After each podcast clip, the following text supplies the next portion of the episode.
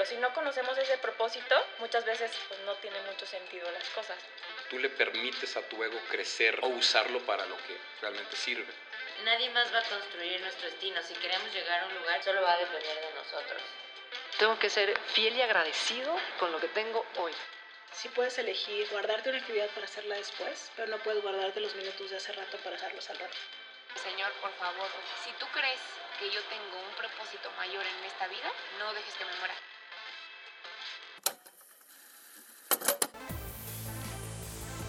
Bienvenidos a Secret Sessions, un espacio de emprendedores para emprendedores. Así que siéntate, relájate, aprende y disfruta del show. Hola, hola amigos, ¿cómo están? Bienvenidos a la tercera temporada de Secret Sessions, el podcast. Mi querísima Marianne, ¿qué puedes decir de esta tercera temporada? Hola, muy buenas tardes a todos. Muy emocionada que ya tenemos una nueva intro. Yo sé que ya, está ya, raro ya. que eso me emocione, pero me emociona bastante. Y muy contenta de tener a esta nueva invitada, Diana Arbeláez. Una, ya la verán después en cuanto nos comparta sus redes sociales. Nosotras, como siempre, no vamos a presentar a Diana porque ese honor es de ella. Nadie sabe más eh, la historia de uno mismo que uno mismo. Entonces, primero que nada, muchísimas gracias por ahora sí que todos los likes, todos los seguidores, toda esta comunidad que se está haciendo. Y muchísimas gracias a ti, mi queridísima Diana, por desde otro lado y otra ciudad totalmente distinta por medio del teléfono concedernos esta, este honor de estar en esta entrevista. Así que, mi queridísima Diana, sin más ni más, te cedo la palabra. Por favor, platícanos. ¿Quién es Diana Arbeláez? ¿Quién era? ¿Quién es? ¿Y quién será? Ándale, hola, ¿cómo están? Nina, Marian, pues aquí saludándolas. La verdad es que estoy muy honrada, me siento muy contenta de estar con ustedes hoy compartiendo un poco de, pues, un poquito de la experiencia que, que he tenido estos años emprendiendo y pues que tenga la oportunidad de poderles platicar un poco de lo mucho que pueda yo aportarles y agregar valor a sus vidas, pues eso me emociona más aún. Eh, para todos los, los oyentes de sus podcasts, la verdad que les digo que este, este podcast va a ser de mucho corazón, es Dios hablando a través de mí, así que pues para mí es un privilegio de compartir con ustedes. Sí, como decía Nina y Marian, pues sí, yo me llamo Diana Arbeláez González y la verdad es que eh, pues llegué a este país hace ya más o menos 15 años. Ya llevas, ya llevas, buen, ya llevas Sí. buen rato, amiga. Ya llevo un rato, yo creo que la mitad de mi vida, bueno, un poquito más de la mitad. Y la verdad es que, y la verdad es que México me ha abrazado, me ha cobijado tremendamente. Yo siempre digo que soy colombiana de nacimiento, pero de corazón mexicano, porque de verdad que este país me ha tratado hermosamente. Y sí, me vine, yo creo que como muchos extranjeros, eh, como con esta actitud de migrante, ¿no? Eh, te vas a otro país, sales adelante porque sales adelante, ¿no? Trabajas y lo haces porque pues no hay otra opción. Y pues yo con esa actitud me vine acá a México, eh, ahora que me decías, bueno, ¿quién es Diana Arbeláez, no? Eh, ¿Quién era, quién es y quién será, no? O sea, de verdad que yo, pues prácticamente cuando me vine a México, pues me vine con una maleta cargada de sueños eh, que me definía simplemente mi contexto. O sea, yo era solamente mi contexto, eso era lo que me definía en ese entonces. Eso era Diana Arbeláez. Realmente, pues una niña como muchas niñas que tienen muchos sueños, sin embargo, pues tenía también carga de, de muchos miedos, un poco retraída, eh, a la vez maliciosa. Fíjate que eh, yo me consideraba muy maliciosa en ese entonces porque pensaba que las personas que me hablaban o se acercaban a mí querían algo de mí o me querían hacer mal. Ok. Esa era como mi, mi creencia más profunda o era lo que me, me definía antes. Y así me vine yo a México. Entonces ya se podrán imaginar mis, mis reacciones, Sí, mis actitudes con las personas y sobre todo un país que no conocía. Eh, pues sí tuve un contexto bastante complejo en mi niñez, fue una niñez muy difícil, muy solitaria, sin embargo, pues había algo en mí adentro muy profundo que, que siempre me llevaba a, a crecer y a, y, a, no abandonar ¿no? mis sueños. Y así me vine yo a México, Eh, me vine por un contrato de, de modelos, por un año y me terminé quedando, ya llevo 15 años, pero Mm. realmente mi carrera como tal fueron más de 17 años como modelo. Ok. Aquí pues estuve haciendo campañas de publicidad, comerciales de televisión y bueno, y todo lo que tiene que ver con la, con la farándula, pero también llegó un momento donde pues te cansas un poco, ¿no? De, de ese ambiente, sobre todo es un ambiente muy hostil que pues eh, yo creo que saca lo peor de ti, por decirlo de alguna manera, saca, eso, es- ahí fue donde yo más saqué mi, mi timidez, mis, mis, mis miedos, mi angustia que traía yo en ese entonces, y pues sí, la verdad es que pues prácticamente esos años fueron de mucho aprendizaje, pero pues llega un momento de tu vida donde, híjole, tienes que ya empezar a ver eh, otras opciones, ¿no? Y fue cuando empecé a estudiar para ser guía Montessori, porque quería pues eh, seguir eh, trabajando en, en mi persona, en llegar a ser empresaria y quería yo montar mi propio jardín, tenía muchos, muchos como proyectos. En ese entonces pues se me abrieron las puertas con, con un proyecto en línea, eh, como un e-commerce, como el mercado en red, y pues fue cuando inicié toda esta parte del emprendimiento. Ya, ya llevamos más de casi seis años emprendiendo en una franquicia e-commerce y es lo que nos ha permitido, digamos que, eh, abrazar este proyecto y aprender muchísimo de- del emprendimiento. Wow. Y pues bueno, no, no sé si, si de una vez paso a decir quién soy ahora o Pues me sí, claro hacer que alguna sí. pregunta. De hecho, de hecho, si no me, si no me equivoco, eh, en tu Sí. carrera de modelaje tú estabas, participaste en el, cer- en el certamen de, de Miss Colombia, ¿correcto? Sí, Y nos puedes platicar un poquito de eso, hermosa, cómo, cómo fue ese proceso, la vida del modelaje, como dices, cómo es, por qué es un ambiente a veces tan pesado, porque a veces una persona, no sé, como nosotras, ¿no? Como mortales, vemos una revista y vemos pues hombres guapísimos, mujeres guapísimas como, como la verdad tú, o sea, personas guapísimas y decimos, no, pues qué increíble vida, ¿no? O sea, qué padre casi, casi sonreír y verte increíble. Y hay todo un trabajo detrás de ello. Y a veces hay muchas personas que inclusive nos están escuchando, que quizás se quieran dedicar precisamente al modelaje y, y piensan que es un camino, eh, ahora sí que de rosas, ¿no? Totalmente, totalmente sencillo. Y no es para desanimarlos, sino más bien que sepan más o menos cómo, cómo es, ¿no? Que también se paga un precio. Entonces, no sé si nos puedas compartir un poquito de ese certamen y de todo, de todo ese proceso del modelaje. claro que sí. Mira, Nina, la verdad es que eh, sí, como dices, no es un, digamos que no todo es un color de rosa. Sin embargo, en ese momento de mi vida, cuando decidí este, participar en este concurso que se llama Miss Colombia, Ya. y pues dedicarme a toda esta parte de- del modelaje, pues fue, fue mi boleto ¿eh? de ensueño. O sea, yo me acuerdo que ese fue mi boleto de ensueño, mi boleto de escape a la realidad que estaba viviendo en ese entonces, a ese Mm. contexto que no me gustaba, Eh, a pesar de que era una niña muy insegura, pues como que yo vi esta oportunidad como para, como para decir, ya, me salgo de este contexto, ¿no? Y pues la verdad es que no fue un buen, un buen inicio en mi caso, porque pues lo hice más por un escape, ¿no? Ok, Eh, de, de- de mi realidad o de mi contexto. Eh, recuerdo que, que cuando inicié todo este proceso, pues sí, o sea, sí se paga un alto precio, o yo lo veo así ya ahora, digamos que pues a una perspectiva de seis años sin, sin tocar una pasarela o sin ya hacer modelaje, sí pagué un alto precio porque pues allí sí, sí como que se aumentó más mi inseguridad, porque en, en el medio del modelaje lo que vives es mucha fantasía, mucho materialismo, eh, entre mejores piernas, mejor cabello, mejor cuerpo, pues es mejor.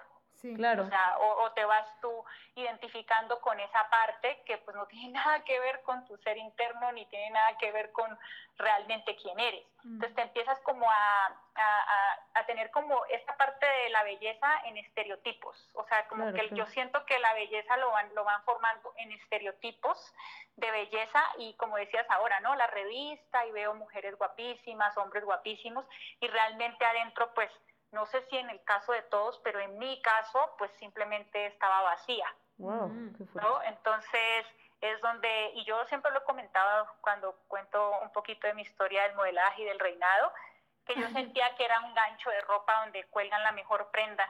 Eso era lo único que yo como en Wow. esos 15 años o 17, 17 años, pues me sentía. Entonces como que alimentaba esa incertidumbre, alimentaba esa, ese- ese- esa, esa parte introvertida mía, esa parte maliciosa, esos, esos miedos que yo traía en ese entonces y me iba formando más esa personalidad, ¿no? De, de estar como a la defensiva porque no vaya a ser que quiera algo de mí, ¿no? O si para eh, triunfar en el medio del modelaje tengas que acceder a una cena con el productor o Claro, a claro. Más allá de, pues, de lo que de lo que es normal, ¿no? O sea, para tener un, un éxito en ese medio y fue lo que no me empezó a gustar, lo que empezó a desencajar en mi vida Contigo, y, claro. y- y- y donde puse, en- y donde empecé a poner más barreras aún, y me, empecé a, a ser más maliciosa aún con todo. Wow. Ajá, entonces, pues prácticamente eh, para dividirlo en dos y no alargar la, eh, la plática. No, hombre, tú, tú eh, alarga lo que quieras, amiga. bueno, este, en, el- en la, en la primera fase que fue el concurso de belleza, pues la verdad es que también había algo inocente en mí, entonces pues me dejé enseñar, eh, me enseñaron prácticamente pues cómo manejar los cubiertos, o sea, prácticamente me hicieron, pues, o sea, me educaron, porque pues yo no, yo venía de un contexto completamente pues muy humilde, entonces pues no sabía que era una copa o agarrar el tenedor o agarrar el cuchillo, cosas tan básicas que de repente pues uno Wow. puede estar platicando aquí y dices, ¿cómo? ¿Cómo que no comías con un tenedor o un cuchillo? ¿Cómo no sabías manejarlo? Pues no, no, no se veía en casa, ¿no? Entonces ya entrar a este espacio de, híjole, la farándula, empezar a, a- a dejar también de, de hacer muchas cosas que tú hacías en casa o que prácticamente nunca las habías visto, pues eso también me dio muchísimo aprendizaje porque ahorita pues yo puedo eh, decir gracias a todo ese, digamos, seis meses o siete meses de, de concurso que me enseñaron hasta de cómo expresarme, cómo hablar, yo me comía la X, decía taxi, no taxi, entonces Wow. ese tipo de cosas que dices, ay no Diana, no, bueno, no te lo creo, no, no, sí, sí, sí, así era. Wow. Entonces, y, y, y, y, y- y encontrarte ahora también a veces diciendo palabras que de repente, pues yo por ser colombiana y hablo muy rápido, pero de repente, pues una cosa es que tú hablas rápido, ¿no? O que tengas acento, pero Claro, otra cosa es que hables bien, que pues que hables bien, ¿no? O sea, no te comas las palabras. Entonces, me acuerdo que tenía que ponerme un lápiz, este, muchas horas de, de, de mi día para poder, des- poder este, pronunciar la X, ¿no? O sea, empezando por ahí, ¿no? Entonces, eso, más este, aprender a agarrar los cubiertos, a aprender a expresar, a, a expresarme, a, a aprender a hablar en público y bueno, un rollo de cosas que, que pues me dejaron también muchísimo, muchísimo, muy valiosas pues para Claro. desarrollarme en mi transcurso de vida, ¿no? Entonces, en el concurso de repente pues si quieren saber realmente qué pasaba, de repente te pueden esconder el vestido, te Wow. pueden esconder el zapato, No, pues porque tú eres competencia, ¿no? Claro, Entonces, claro. eh, realmente, pues, por más que vayas a, a concursar eh, y representes un país entero, que eso es algo muy padre, Claro. eh, también esta parte de la competencia se vivía ahí tremendamente, ¿no? Entonces, de repente, pues yo ya iba a salir, a- tenía que salir a, a- a la pasarela y de repente pues, mi zapato no lo encontraba, tenía que salir con otros zapatos que no eran nada que ver con el vestido y así, cosas de esas fueron las que yo viví en el concurso. Mm, y yo también digo, como dices tú, ¿no? O sea, hay gente de pronto ahorita que está escuchando y quiere de pronto concursar en un, en un certamen de belleza o yo qué sé, o ser modelo. Yo lo único que digo es que sí está bien, o sea, no está Claro, mal que claro, tú claro. lleves una carrera de esas. Eh, sin embargo, lo que sí tienes que tener muy, muy en claro son los cimientos, tus valores. Yo creo que eso sí, la verdad, los tenía yo muy cimentados desde casa independientemente del contexto que, en contexto que viví, yo siempre, eh, pues los valores los tenía como muy arraigados, y eso fue lo que me permitió, digamos, llevar una carrera de, en el reinado y, y en el modelaje, una carrera limpia, una carrera muy, muy profesional. Ok. Wow. Pero, y yo creo que eso es lo que me, me rescató, digamos, de un ambiente hostil, a pesar de que vivía en ese ambiente hos- hostil, yo eh, salía de allí y prácticamente yo lo tomaba ese, ese, ese, ese tiempo hostil o ese momento hostil que vivía yo diario en una pasarela o en un concurso, yo simplemente lo tomaba como un trabajo y Claro, me retiraba. Ujú.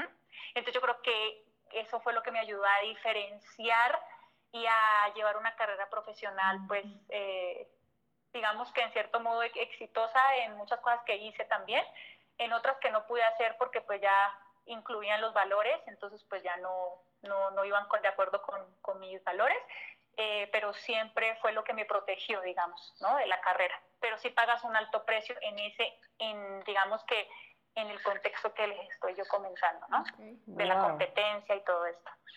Wow, wow, amiga, de verdad, qué increíble.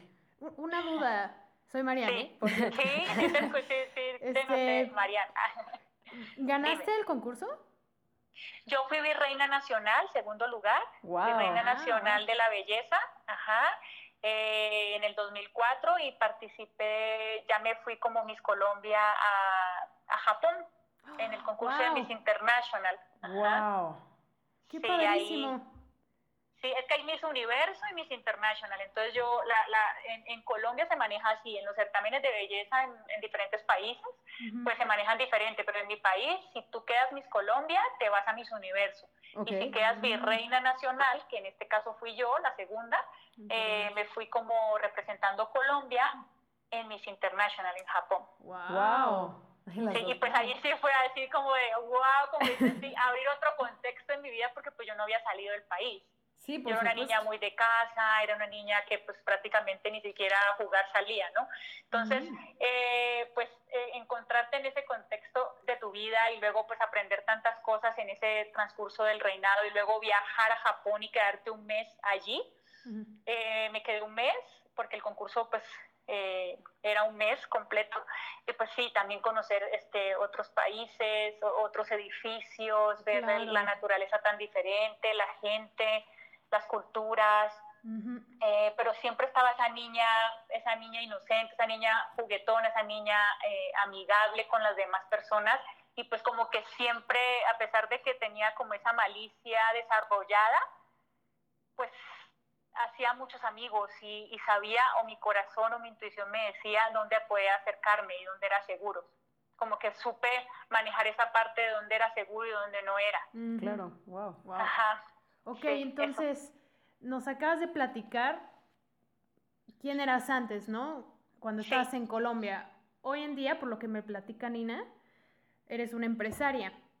A mí me gustaría saber en qué momento de, pues como dices, ser esa niña inocente, de meterte al modelaje, en qué momento es que tú decides emprender y sobre todo, ¿qué fue lo que a ti te inspiró a emprender? Porque muchas veces, o bueno, voy a hablar por mí, por mí.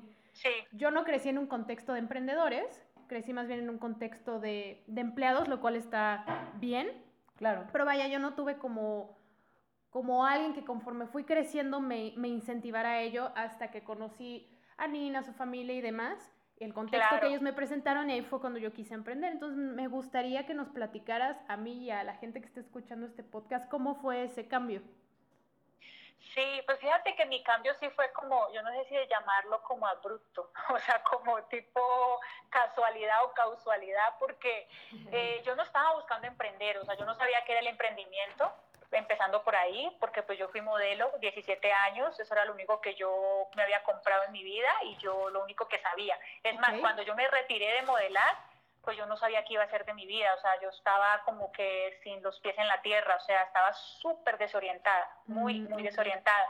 Sin embargo, cuando yo me decidí retirar empezando por ahí de modelar, no fue porque yo quería emprender, sino que yo estaba como ya muy cansada del medio y me acuerdo que un ejemplo súper claro fue el día que la agencia me dejó de pagar ocho meses eh, y pues yo dije, o sea, ocho meses, o sea, ¿qué voy a hacer? O sea, me dejó de pagar completamente y me tocó empezar a hacer así desfiles económicos, o sea, por no llamarlos baratos, para poder comer, para poder, este, pues sí, o sea, pagar mi renta y, y, pues seguir como en mi vida, ¿no? Ujú. Y fue entonces cuando yo dije, yo no, yo, yo, yo no voy a, yo no quiero seguir modelando, o sea, yo necesito hacer algo diferente, no sé qué, pero necesito retirarme, o sea, como que yo cuando me retiré de modelar, eh, lo único que yo deseaba en mi vida era retirarme, pero no sabía qué seguía, qué paso seguía, Eso no lo sabía.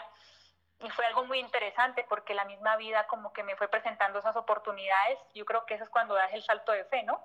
Yo ahí di un salto de fe y dije, bueno, me retiro completamente del modelaje porque pues la agencia me dejó de pagar, eh, estaba yo me acuerdo, híjole, cuando, cuando me retiré me acuerdo tanto ese día, yo estaba haciendo un desfile, no tenía ni siquiera para, para ir al metro, nada, nada.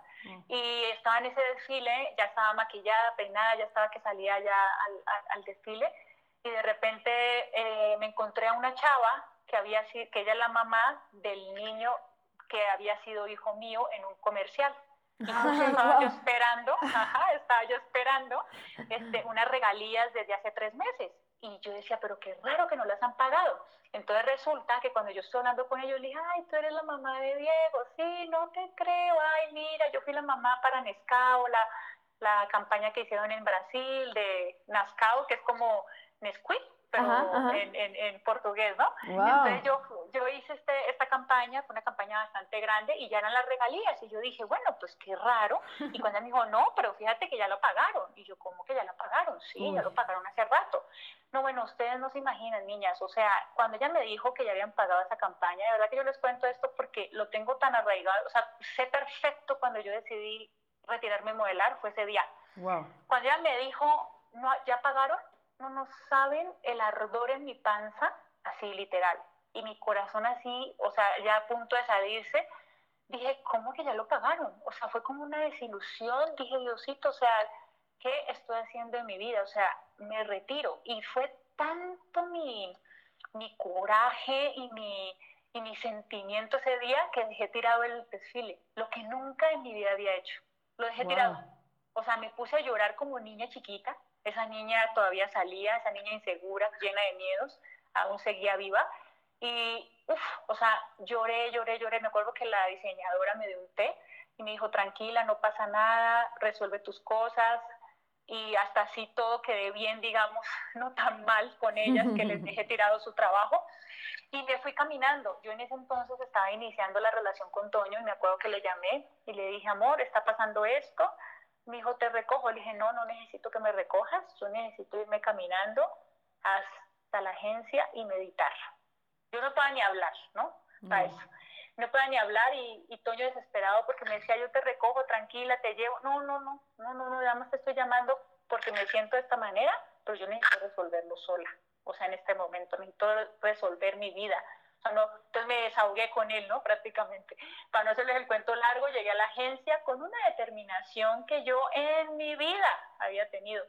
Una determinación donde dije, me pagas lo que me debes, porque es un dinero que yo ya generé, es un dinero que yo ya cumplí mi trabajo y que ya se pagó, ¿no? Y me acuerdo tanto que cuando me, me, me respondieron, no, es que no. Y yo, ah, bueno, pues yo me quedo aquí hasta que no me pagues, no me retiro. Yo estaba súper así, mega determinada, ¿no? Ya no estaba llorando, ya estaba como con el coraje, ¿no? Recuerdo que pasé siete horas ahí sentada. Oh, Dios mío.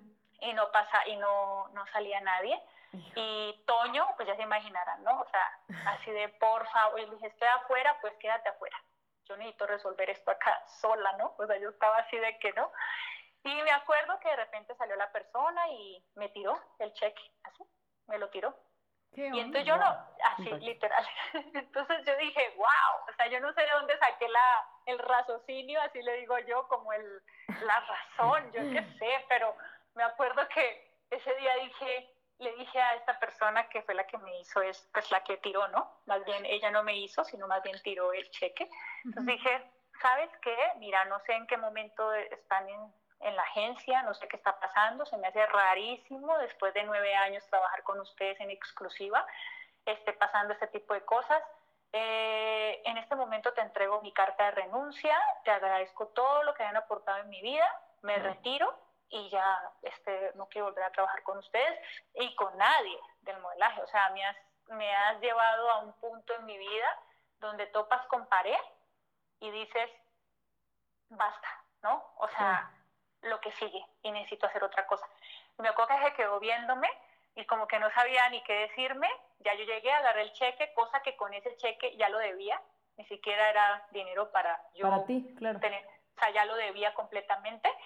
Y, este, y fue donde decidí ya completamente dejar la carrera. Lastimosamente diría yo y afortunadamente fue de esa manera para yo darme cuenta que pues ya no era mi camino y que pues eh, el camino del modelaje lo puedes, lo puedes saborear y lo puedes este, vivirte exitosa, pero desde otro espacio, ¿no? Y no desde esa necesidad, desde esa niña insegura, desde esa niña atrofiada, llena de traumas, de cosas que pues prácticamente ahí ya me estaba diciendo la vida, necesitas evolucionar y necesitas hacer otra cosa, ¿no? Y fue cuando empezó el emprendimiento, que también fue eh, prácticamente me lo mandó la vida así como, bueno, vaya y emprenda, así, vaya, vaya, vaya, emprenda y ya, pues algo así de cómo, o sea, cómo se come eso, qué se hace, ¿no? ¿Cómo Entonces se come? ahí fue cuando se abrió la oportunidad de emprender, o sea, de, listo, me retiré de toda la historia que les cuento y bueno, vaya y emprendan, ¿no? Entonces así como, oh, oh, o sea, ¿qué se hace, no? Y fue cuando empezó todo este proceso ya más de seis años en el emprendimiento. Wow. Wow, tu, tu, historia está increíble, amiga. De verdad estamos así las dos como, como así en silencio absoluto. Eh, porque aparte mencionas muchas cosas que, que, yo creo que durante la charla de, del día de hoy contigo van, vas, van, a volver a salir, que es el tema de los valores, ¿no? Sí. El tema del precio a pagar y todo esto. Y, sí. y, y, para, y para pasar ahora sí a la siguiente pregunta, ¿quién, quién va a ser Diana Arbeláez? O sea, ¿dónde quieres estar tú, amiga, en, en, todos los aspectos, en tu negocio de, de, de mercado en red, e-commerce, eh, si quieres fundaciones, ¿qué quieres hacer con tu vida, por lo menos si no tienes un panorama, decir, ah, de aquí a 40 años quiero esto, ¿qué es lo más próximo que tienes en, que tienes en mente? Sí, yo ahora eh, contándoles todo esto y reviviendo, ¿no? Como muchos momentos eh, que viví con todo, con todo este proceso del modelaje, yo hoy me siento una mujer más segura de mí, okay. con un amor propio que he venido alimentando más de un año, así como muy enfocado y consciente, porque es lo que más he tenido que trabajar y yo creo que es lo que más como ser humano hay que trabajar, ¿no? El amor propio y permitiéndome también yo elegir qué quiero y qué no quiero en mi vida y no. qué quito de mi vida y qué quito de mi camino, ¿sabes? Para, para ya realmente empezar a construir esa vida en plenitud que tanto he deseado.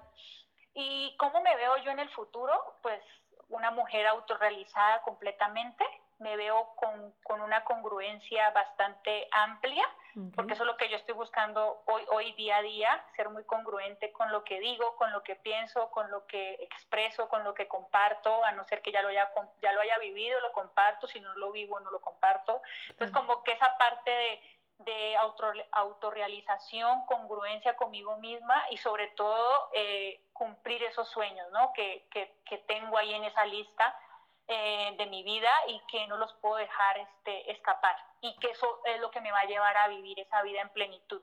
Y la verdad es que mm, lo que más deseo ahorita en mi vida es realmente eh, sí formarme como, como empresaria, realmente como empresaria, porque sí, puede ser que ahorita ya tenga estos seis años de experiencia, pero yo digo, realmente como empresaria estoy en seis años de experiencia, ¿no? No claro. puedo decir que soy realmente una empresaria, mm. estoy como en ese, en ese camino a, a construirme también como líder mm. y además de eso, eh, pues también ya eh, autorrealizarme o más bien ya eh, empezar a, a, a, tener esa familia que, que siempre también he alienado.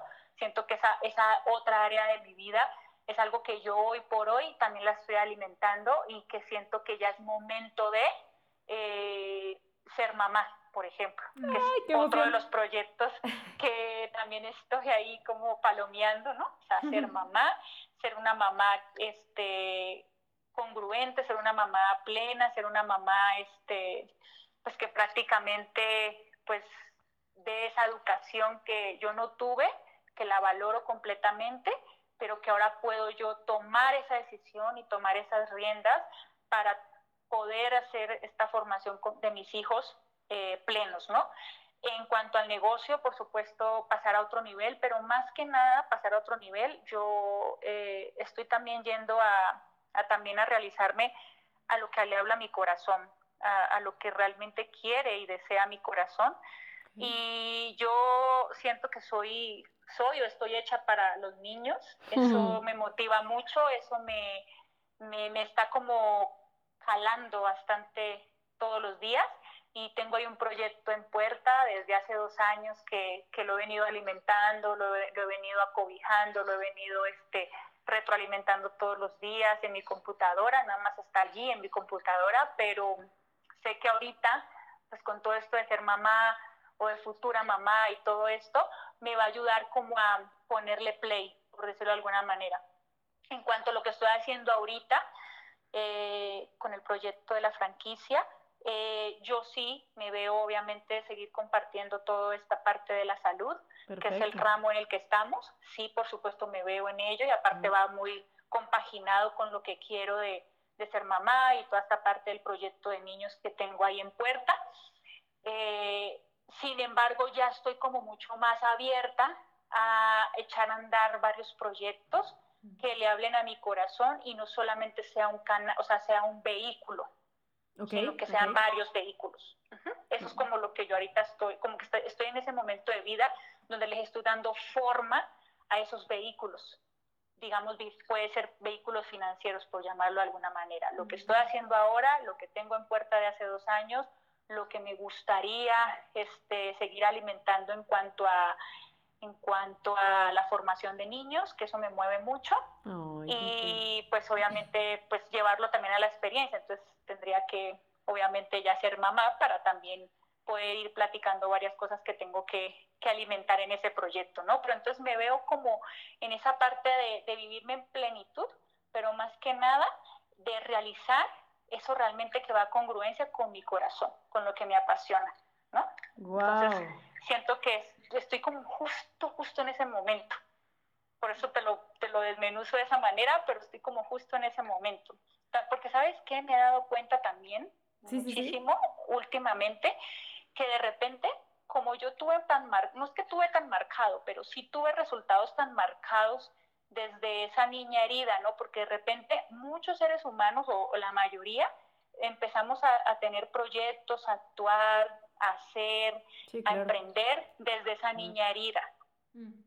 Ajá, entonces, cuando no sanas esa niña herida, pues siento que todavía como que le estás dando vueltas y estás madurando muchos proyectos, estás madurándote tú y es cuando surge el ser adulto.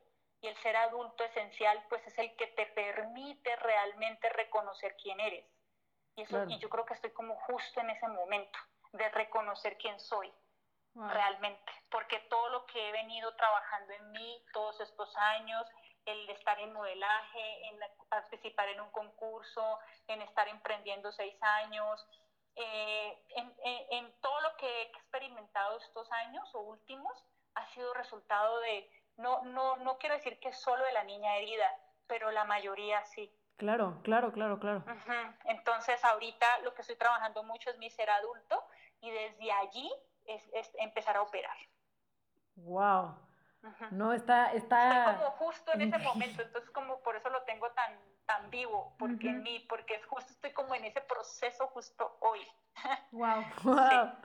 Wow, es que está increíble todo lo que nos estás, todo lo que nos estás diciendo, porque eh, hay gente, yo creo que eh, todos hemos estado ahí, pero hay gente que se queda ciclada en un pasado y se atormenta en el pasado, ¿no? Lejos de decir, yo era ella, la abrazo, la respeto y gracias a quien era, soy hoy lo que soy y voy a hacer mañana lo que voy a hacer mañana, en vez de decir, el mundo está contra mí, ¿no? O sea, es, es, increíble eso, es, increíble. Es que, ¿sabes qué? Como que lo aprendes a separar y dices, listo, bueno, a ver, entonces está la niña herida, está el ser adulto, listo, me está pasando esa situación ahora, o estoy medio confundida, o estoy medio hecha bolas con el proyecto, o lo que sea, pero entonces divides, separas eso y pues ya, de verdad que cuando surge el ser adulto, te lo prometo que ya, o sea, te, eres fiel a ti.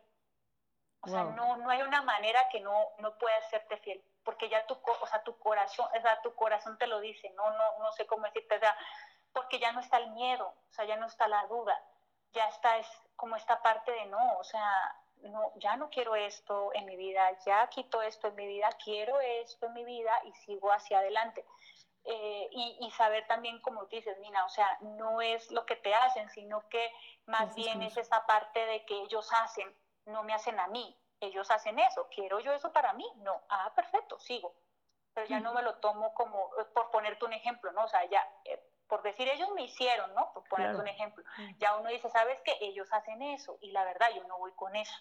Y yo ya no comparto esa parte, entonces yo me voy por otro camino, pero entonces ya no me lo tomo tan a pecho, porque ya cuando me lo tomo tan a pecho es la niña herida. Él me hizo, o ella me hizo, o ellos me hicieron. Como que em- empiezas a, a separar y eso te da una claridad y te da como una sensación de, ay, como tranquilidad, ¿no? Dices, ay, no, no estoy tan mal, ¿no?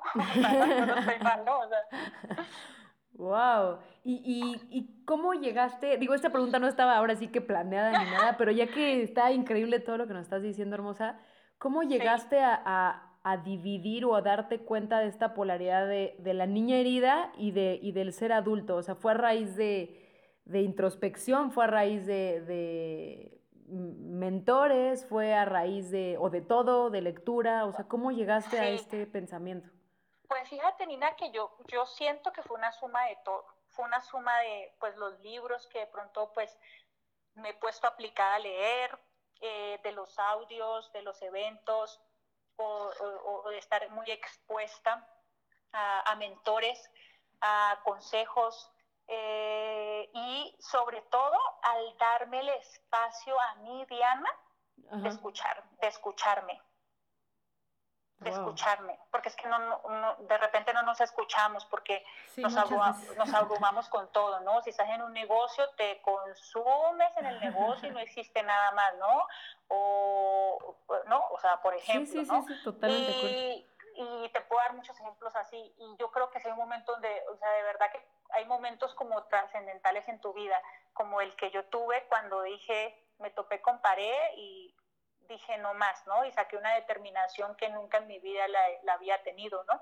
Y ahora es un tema de, de como serme fiel a mí, o sea, como que eso me ha, me, me he cuestionado mucho últimamente. Yo, yo creo que desde que empezó el año, desde ahí empecé, desde el 2019 empezó el año y yo empecé a- y yo ya empecé a cuestionarme, a decirme dónde estaba, qué había logrado en mi negocio, hacia dónde iba, si realmente me veo haciendo esto toda la vida, si lo sumo con otros vehículos financieros, si no lo sumo con otros vehículos financieros, Claro. si me quiero dedicar el resto de mi vida a esto que estoy haciendo ya hace seis años, eh, hacia dónde voy, qué estoy dejando de hacer, mis prioridades, o sea, que de repente también no las tiene uno como claras, entonces empezar a sacar mis prioridades, esto como, como persona individual, ¿no? Y también en pareja, pero digamos que en ese entonces fue donde yo empecé como a escarbar más bien Claro. esta parte, ¿no? Y fue donde llegué a la conclusión, y esto de la niña interna y del ser adulto, pues esto prácticamente lo, lo logré separar hace como un mes apenas. Wow. No, pues excelente momento para entrevistarte, amiga. Porque fue como, como la introspección, como dices, ¿no? O sea, como cuando te empiezas a cuestionar tantas cosas y dije, wow, sí, ¿cómo, cómo de repente empezamos a hacer tantas cosas para complacer a otros, para quedar bien con otros, o porque sientes todo el peso en ti para, para agradar a otros y, y- y dejas de verte a ti. Y cuando te dejas de ver a ti es cuando pues ves que le estás haciendo caso o estás actuando desde pues desde esa desde esa niña herida y es que es cierto, o sea, pues esa niña todavía sigue ahí viva Claro, y pues la que tiene que tomar el control de tu vida es la, el ser adulto, claro. tu niña. Sí, claro, claro. Entonces, pues sí, fue como, como un momento de, de lucidez, podría decir, pero fue un trabajo, ¿no? Un trabajo de llorar también, de, de cuestionarme, de irritarme con todo, de, de expresarme de más con Toño, por ejemplo, de repente, eh, que eso es algo que también me ha ayudado mucho porque con Toño, pues, es sin reservas. Y yo siento que eso ha ayudado mucho para como expresar el momento que no estoy yo como presente y que prácticamente pues te irrita todo, ¿no? Claro, claro, te claro. hasta que te digan hola, te irritó, ¿no? Sí, sí, sí, sí, sí, sí, sí. y entonces yo le digo a la audiencia también esto, ¿no? O sea, que tampoco piensen que a uno no le pasa nada y que todo es bonito y que, no, o sea, yo creo que, o sea, prácticamente desde ser, el, de ser vulnerable y aceptar que estás vulnerable, pues es la manera también de poder empatizar con la gente, ¿no? Que pues no, lo hacen, no te hacen como lejos, ¿no? Sí, Yo claro. creo que eso también. Y todos sufren, o sea, como dices, todos sufrimos, más bien mm, en, en- en diferentes medidas, pero al final de cuentas Exacto. todos, pues todos nos soltamos a llorar de repente si no funciona algo que querías, Exacto, ¿no? O y sea, es esa niña. y es esa niña, que claro, está ahí claro. totalmente. O sea, no, el ser adulto no tiene por qué sufrir, o sea, no tendría por qué, porque, porque cuando ya logras, lo- logras surgir o, o separar esa parte, pues al fin y al cabo, mira, esa niña herida pues no fue intencional. Claro. O sea, al fin y al cabo, pues no fue nada intencional. O sea, en mi caso no fue intencional todo lo que viví, en el sentido de que te voy a hacer esto, te voy a maltratar por esto, te voy... No, o sea, no fue intencional, eso fue fluido y fue así y fue de esa manera y pues cuando lo entiendes también de esa manera dices, ay, oye, o sea, bájale, o sea, no, tampoco eres como que como que fue intencional y, y fue porque era a ti, sino que pues así se dio tu educación y pues así y es todo este rollo, ¿no? De que tú escoges tus papás y bueno, es otro rollo también que Claro. se investiga y que hay tanta teoría con eso y que escoges tus papás para, para aprender esta vida, en esta vida lo que tienes que aprender, ¿no? O tu propósito. Entonces yo dije, bueno, o sea, llegó un momento donde dije, pues ya no puedo seguir operando desde allí porque ya no, no estás gozando, no estás disfrutando, estás sufriendo, pues. Claro, sí, claro. Ujú. Wow, qué increíble. O sea, ya, ya no sé ni en qué pregunta. Vamos, creo que no vamos ni en la dos todavía, Sí, pero, no, pero pero, pero va, o sea, de verdad está increíblemente lo que nos estás compartiendo. Ahorita, eh, amiguita, justo mencionabas a Toño y, y vamos a, Sí, a entrar en esta, en esta conversación, que es un tema que no hemos tratado como tal en el podcast. no lo hemos tratado, pero Diana nos comentaba Pero Diana nos que era comentaba, algo sí. que tenía, tenías muchas ganas de compartir con, sí, con la gente. que Y sí, en efecto, es algo que creo que ni siquiera habíamos pensado nosotras en... No, no en era un tema. ajá, exacto. Pero la verdad sí es algo que gente que está emprendiendo puede ser una bendición o puede ser un gran obstáculo y es cuando emprendes con tu pareja. Y los Sí. retos que eso conlleva y las cosas padrísimas que también trae consigo mismo. Entonces, primero antes que nada, platícanos cuánto tiempo llevas tú haciendo negocios junto con tu pareja, en este caso Toño, mi Diana. Sí, nosotros llevamos seis años. O sea, prácticamente llevamos en la relación seis años, pero cuando nosotros nos conocimos, como a los cuatro meses empezamos a emprender. Entonces, como Oh, que wow. nuestra relación se, Se catapultó. ¿Cómo se llama? Se catapultó, exacto. O sea, como que se nutrió del conocernos y a la vez conocer esta parte del emprendimiento. Aunque Toño ya había emprendido, él es una persona emprendedora, ya era empresario, todo yo no. Entonces también es ahí donde también vienen los bemoles y las matices de todo el asunto. Wow. Sí. Ah. No, pues sí fue repentino el emprendimiento. Perdón, perdón. Sí, fue totalmente repentino el emprendimiento. Sí, para mí sí, para mí lo fue. Para mí lo fue porque, pues yo, como les comentaba, yo eh, me retiré de modelar por otras cuestiones y no, y no sabía qué iba, a qué iba a hacer de mi vida. O sea, Claro. no sabía. Yo pensaba que, que solamente sabía modelar y ya, o sea, nada más servía para eso. Así me sentía. Entonces, claro, o sea, antes era como que, bueno, ¿y ahorita qué voy a hacer, no? Entonces, la verdad es que ahí es donde viene Toño, yo creo que es donde viene una persona que, o sea, Toño yo le agradezco muchísimo porque más que seamos pareja y todo eso, es una persona con la que uno puede hablar. O sea, puedes comunicarte muy bien y yo creo que esa es la base de todo y ahorita pues les platicaré un poquito más de la comunicación, pero siento que gracias a él también fue donde, y también tener ese apoyo en ese momento y como esa guía, porque al fin y al cabo fue como una guía al principio de, de orientarme, ¿no? De, de- Ujú. de- de qué voy a hacer de mi vida, ¿no? Eh, y, y fue cuando, se, cuando surgió pues la oportunidad de, de hacer este negocio juntos. Ujú. Y, y en este tiempo que llevan, amiguita hermosa, eh, emprendiendo juntos, ¿qué has aprendido de emprender, por ejemplo, eh, en pareja? Sí, pues yo creo que lo esencial, o yo diría que la columna vertebral de, de todo emprendimiento y también de una relación y de realmente de, de comportarse en tu vida es la comunicación. Yo creo que eso fue lo que nos ayudó, aunque a pesar de que yo no había emprendido, gracias a, a tener una comunicación tan abierta y sin reservas con Toño, eso me, me, me dio como mucha estructura al momento de emprender porque pues cuando tú, o sea, es- esa, esa parte es lo que yo como que reforcé en estos años. Lo he reforzado muchísimo porque es muy importante también eh, ser como saber yo realmente qué es lo que quiero, qué es lo que, qué es lo, ser muy honesta conmigo, tener claridad y respeto ante todo. Porque a veces, mira, hay momentos, como yo te decía, en el emprendimiento, eso es lo que yo más aprendí, la comunicación. En los momentos donde yo, por ejemplo, eh, tenía que, no tenía, sino que, no sé, tenía que hacer una presentación o ir a un evento, trabajar, por decirlo de alguna manera, en mi negocio. Eh, y yo no quería porque simplemente no estaba de ánimos, no estaba al 100% para yo poder ir a dar una plática o poder ir a, a transmitir un mensaje. Y si yo todavía no tenía esa inteligencia emocional como tan fuerte en mí, yo, yo prefería ser honesta con Toño y decirle, amor, o sea, es que de verdad, perdón, no te puedo ayudar en este momento, o sea, no, no puedo ir allí donde me estás pidiendo porque no lo siento, no lo quiero hacer. Entonces, empezando por ahí, ¿me entiendes? Entonces, y que también la, exacto, ajá, entonces parte de eso, eso es como un ejemplo, ¿no? Entonces, yo de repente le decía no a cosas donde pues la verdad él respetaba mi opinión o respetaba mi decisión y él lo hacía.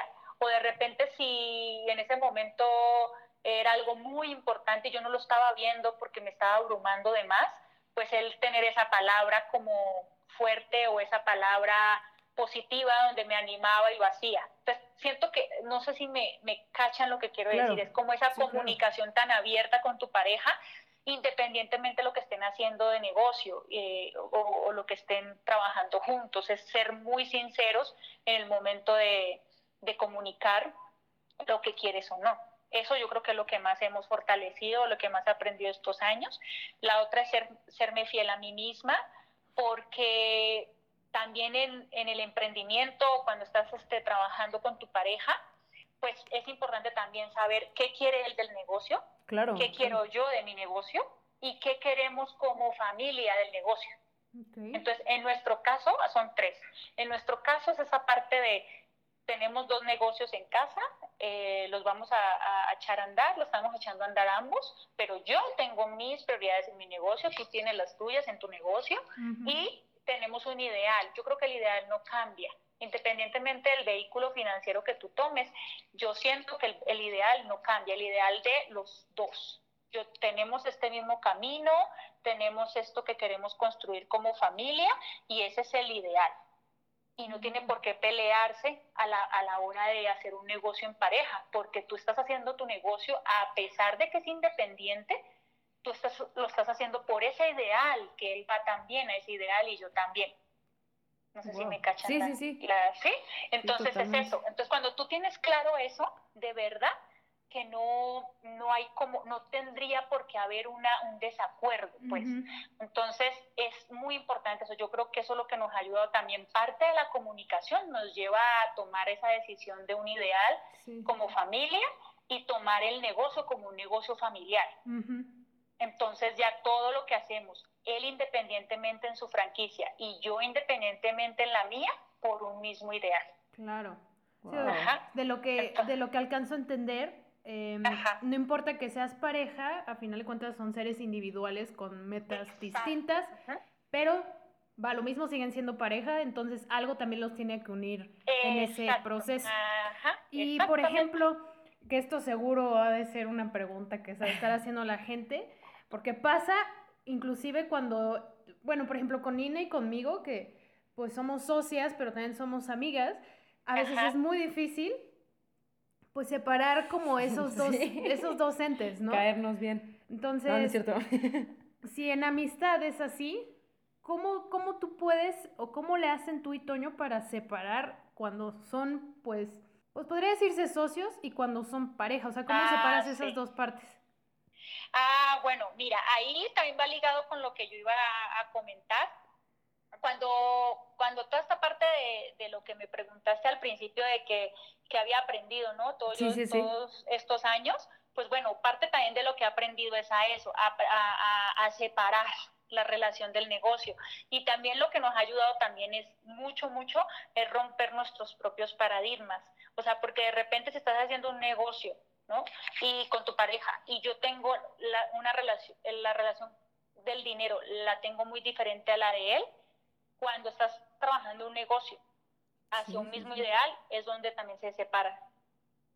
Wow. Porque si yo tengo la, tengo la relación del dinero, que es escaso, es sucio y como que no fluye, pero él sí, la, él sí tuvo una relación con el dinero desde chiquito tan buena, imagínate el choque. Claro. sí, claro. Ajá, entonces ya viene el choque diferente, ¿no? O sea, entonces es como que también la parte de romper paradigmas, hemos aprendido mucho a respetar nuestros paradigmas, romperlos individualmente, porque tenemos un fin común y un ideal.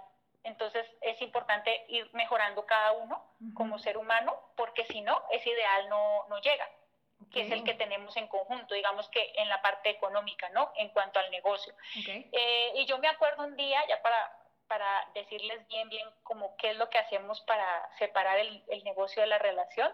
Yo recuerdo que parte también de la comunicación, de romper los paradigmas, de, ser fiel, de serme fiel a mí misma, este, y operar desde ese ser adulto también con tu pareja es por un, día que yo en mi negocio, en mi negocio como tal, yo decidí hacer un avance en nuestro negocio, pues todos los resultados son con avances de liderazgo.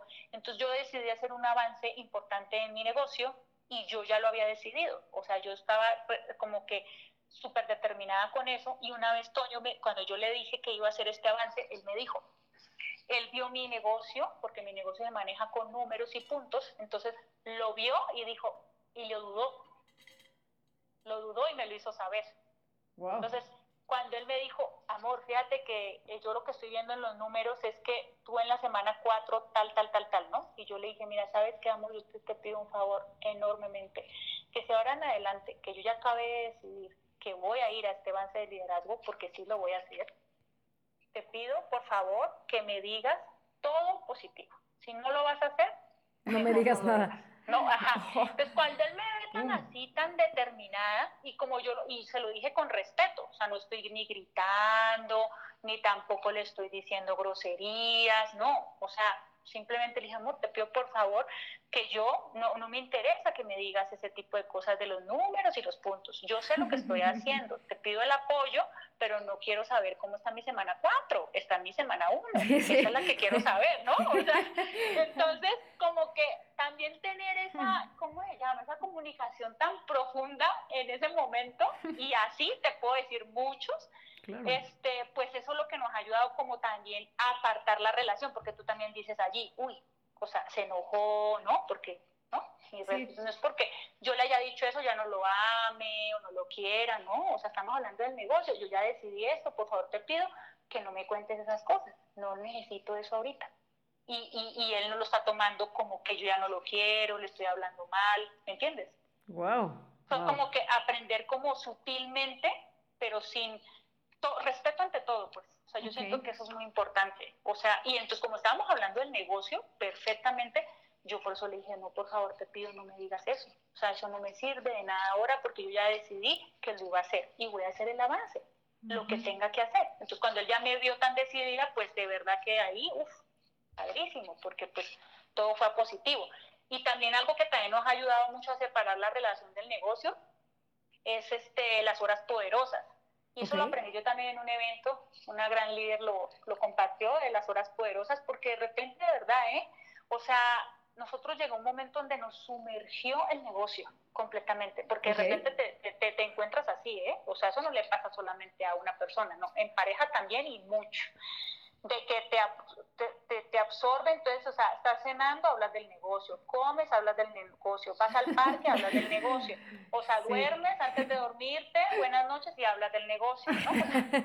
todo es el negocio y dices, oye, no, espérate, o sea, entonces también pasamos como una brecha bastante como de unos dos años, donde pues todo era eso. Entonces llegó un momento donde dijimos, no, bueno, yo aprendí esto de las horas poderosas, eso es lo bueno de estar como retroalimentándote, y yo se lo comenté a Toño, yo le dije, ¿sabes qué, amor? Yo creo que nosotros nos urge las horas poderosas. nos urge. Pero ya para mañana es tarde, ¿no? Entonces fue cuando empezamos a aplicar las horas poderosas, entonces ya era el tema de que, por un ejemplo, ¿no? O sea, ah, estamos comiendo y estamos comiendo, platicamos de nuestro ideal, de lo que sí queremos los dos, hacia allá vamos, y como, o escucharme porque yo estoy, no sé, este bajoneada o contarle una victoria, no sé, algo que, pero que no tenga que ver con el negocio. Entonces, como que esas horas poderosas son para ti, para tu pareja, y no, nadie las puede, las tiene que respetar, o sea, primero empezando por nosotros. Claro, claro, claro. eh, respetarlo, ¿no?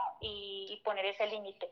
Y hay otra técnica que nosotros a veces la tomamos, pero como que también se las comparto porque igual y también alguien que esté escuchando ahora le, le, le da como más, pues no sé, más familiar eso.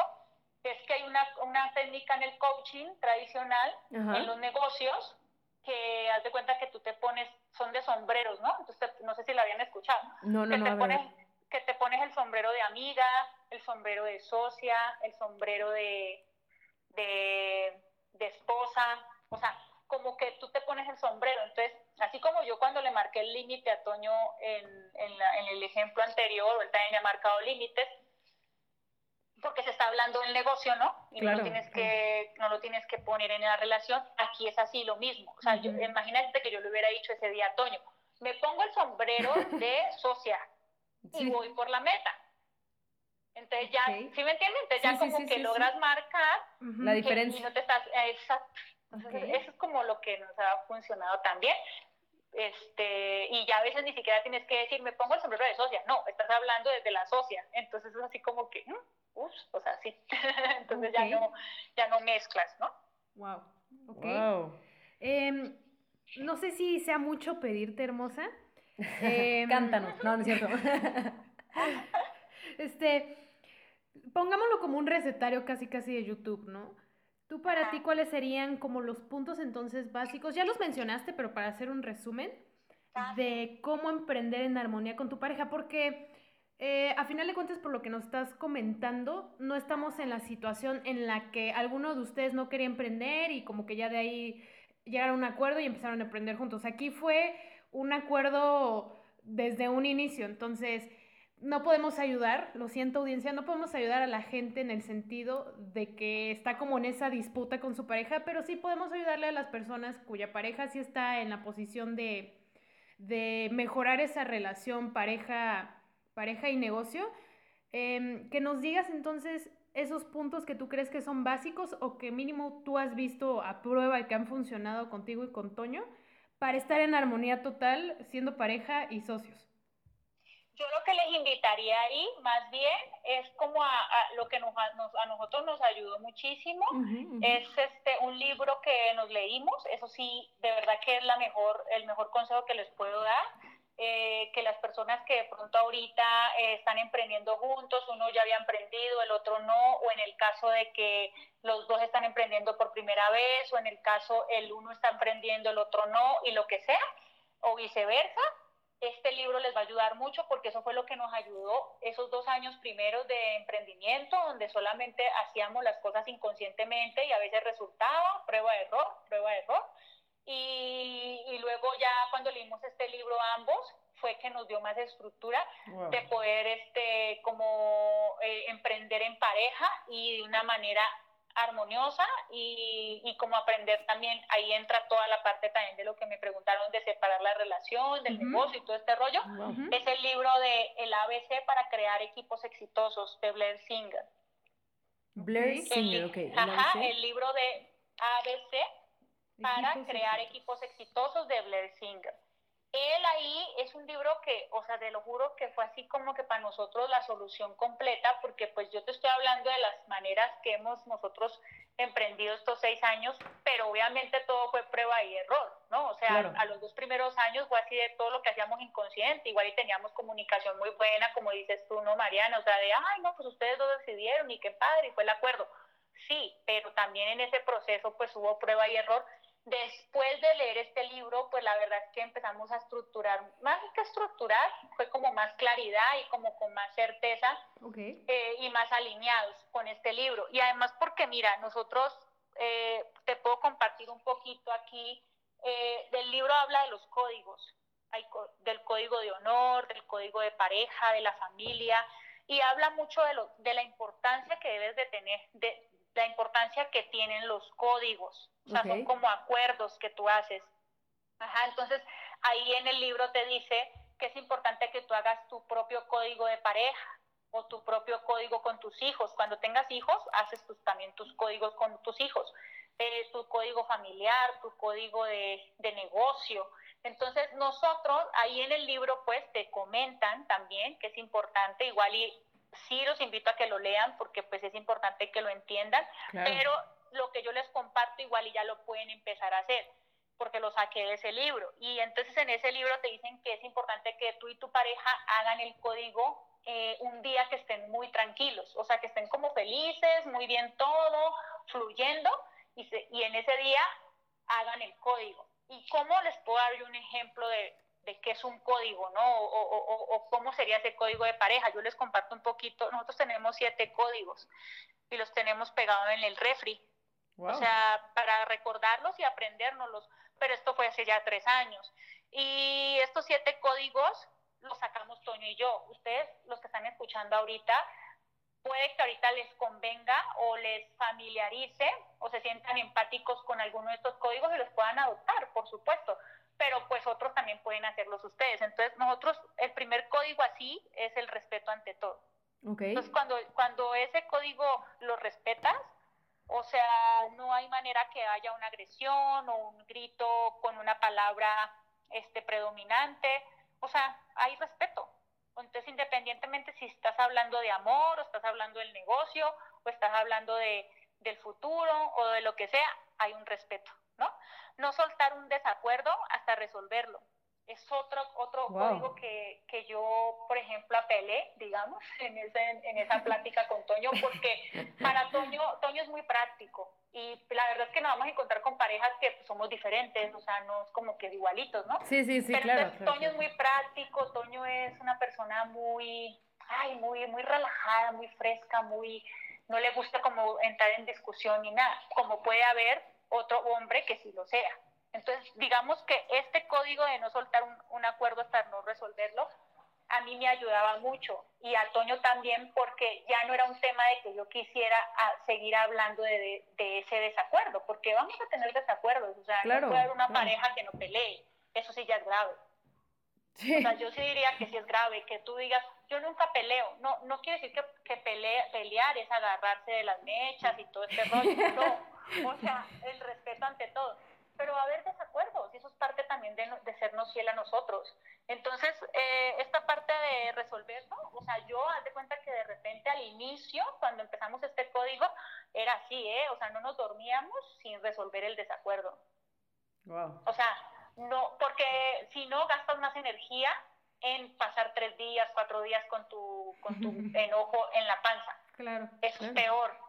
¿Sabes? Y vas agarrando resentimiento y eso no es bueno para la relación ni para nadie, o sea, entonces, o sea, el, el soltar, el, el, no soltar un desacuerdo hasta resolverlo, eso, eso nos ha funcionado muy, muy bien, ya pues hay veces nos tardamos una hora, puede ser que un día, pero no más de un día, o sea, porque al dormirnos no, no, no podemos no soltarlo hasta que resolverlo, ¿no? Cumplir, cumplir las actividades que nos comprometemos. También es eso para nosotros también es un código que nosotros eh, pusimos porque haz de cuenta que de repente Toño me dice, oye amor, este porfa, eh, el 5 de julio es el entrenamiento importantísimo del el equipo tal, ¿no? Eh, ¿Me apoyas? O sea, ¿me acompañas? Claro, y llega un momento donde pues si yo no lo anoto, no lo pongo en la fecha, no lo pongo en la agenda, y yo no me comprometo con esa actividad, y yo, una amiga me llama y me dice, amiga, fíjate que el 5 de julio es el bautizo de tal, tal, tal. O sea, y Toño, para él es importante eso.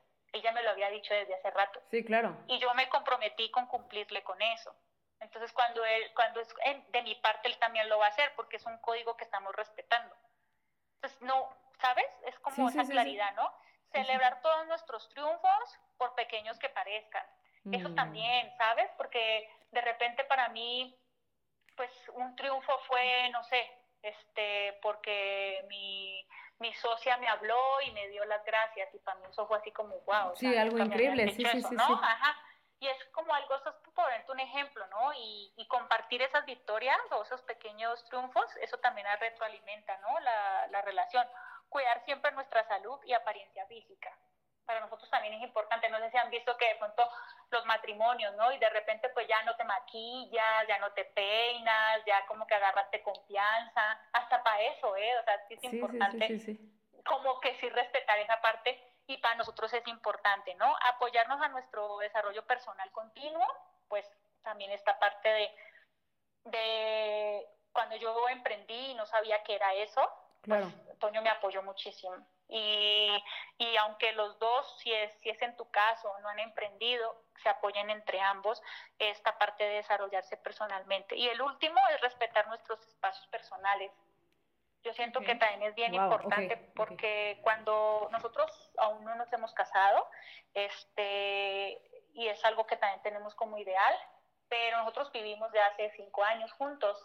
Y yo creo que la parte de la convivencia nos ha ayudado a esta parte de respetar espacios, porque de repente, pues, chicas, o sea, nosotros a veces estamos en nuestros días, no queremos hablar, ¿no? Claro, O sí, sea, sí, sí, y de repente, pues, eh, no sé, o sea, no, no tendría por qué haber una pelea por eso, un desacuerdo por eso, o sea, respeta mi espacio, o sea, no quiero hablar de ese tema, o no quiero hablar de tal cosa, o no quiero platicar ahora, o permíteme, yo me voy a la terraza, o me voy a donde una amiga, o sea, y sí siento que es importante respetar esos espacios, porque si no podemos ser una olla a presión Claro. muy claro. fuerte, y es donde viene, pues, como los desacuerdos.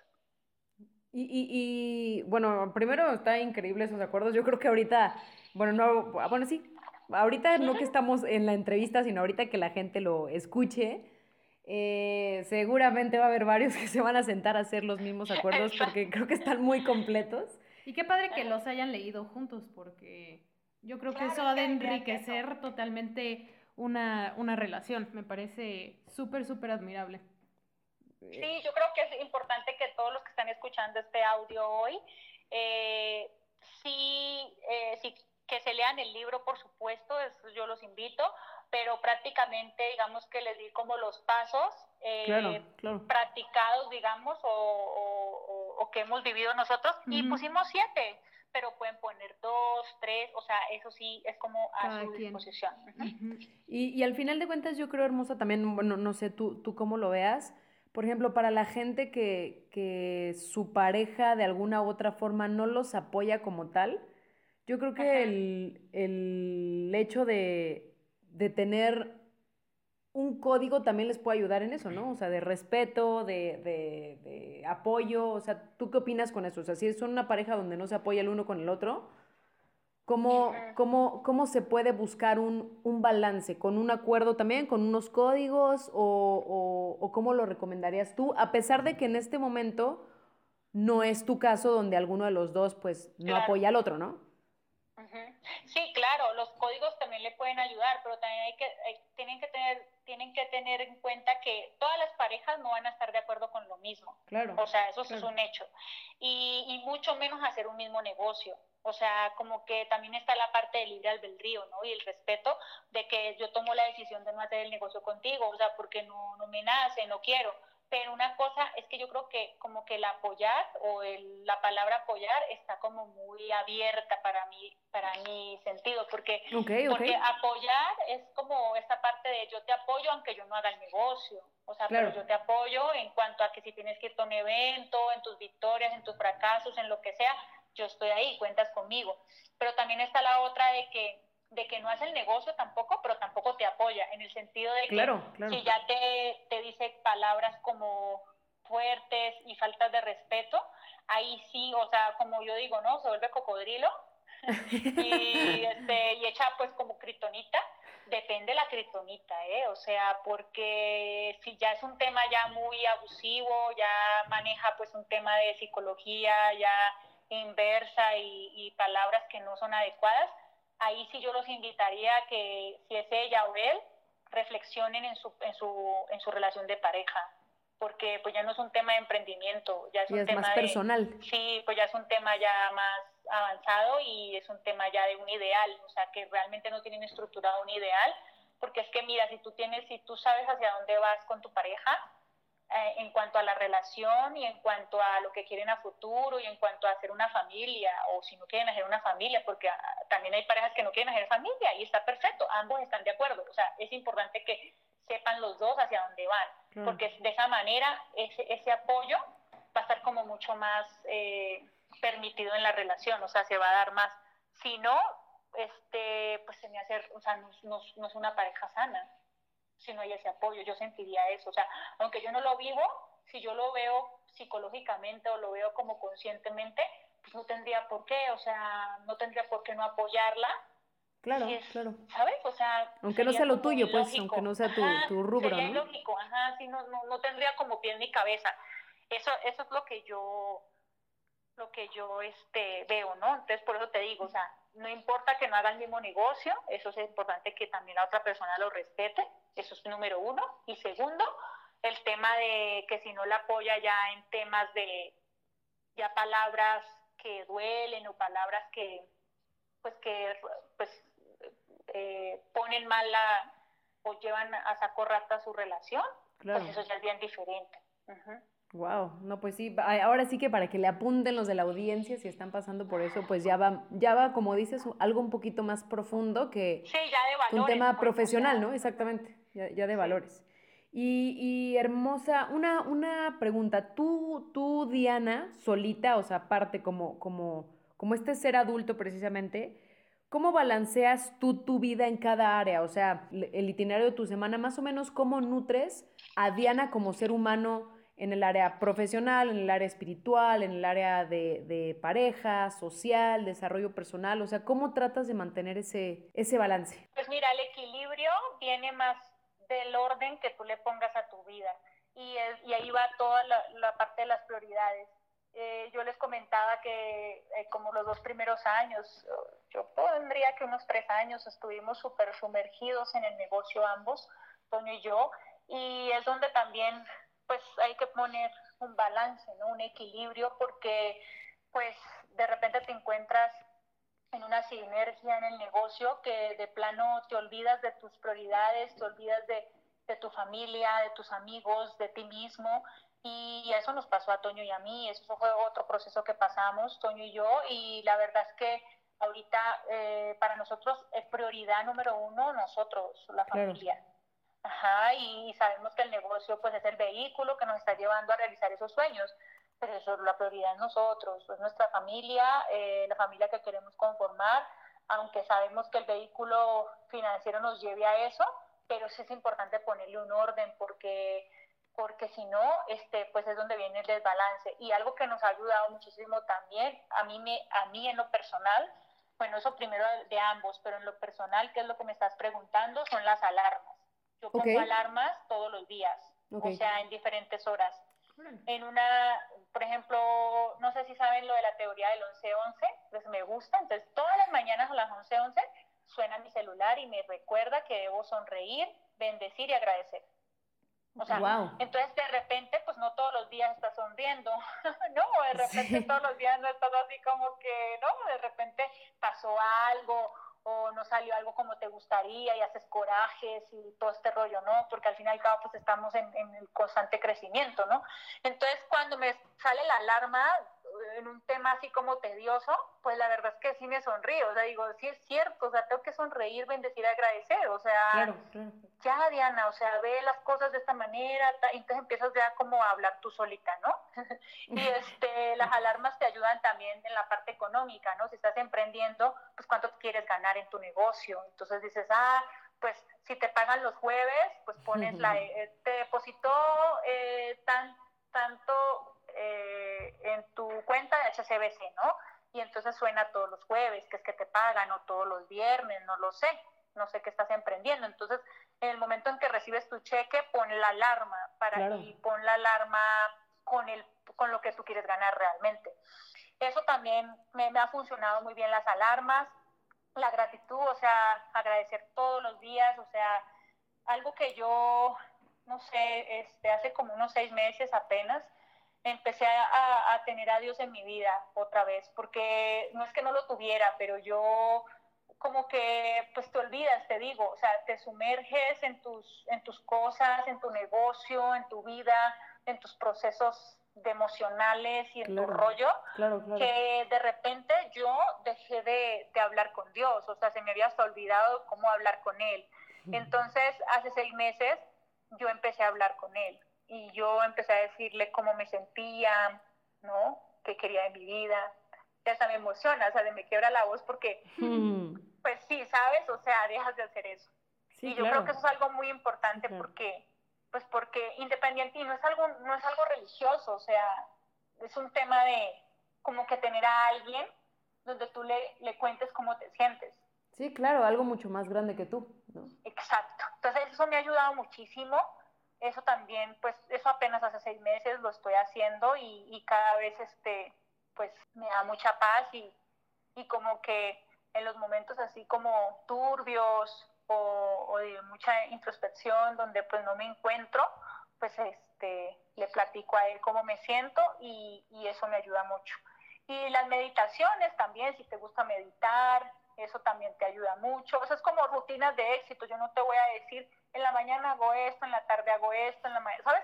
Sí, Porque sí, de pronto sí, para algunas personas que lo escuchen dicen, ay, es que no, a mí yo como que no, no, no me siento identificada. Entonces yo más bien les doy como herramientas, tipo de agradecer. Yo escribo mucho eh, agradecimientos en, en un cuaderno, tengo solo un cuaderno para agradecimientos el hablar con Dios, el meditar, el las alarmas, eh, esas tres cosas como que me han ayudado mucho también a, a encontrarme y, y como que ir a- a- teniendo un balance. No lo tengo aún porque obviamente la ruleta, la famosa ruleta de la vida, este, están en porcentajes diferentes.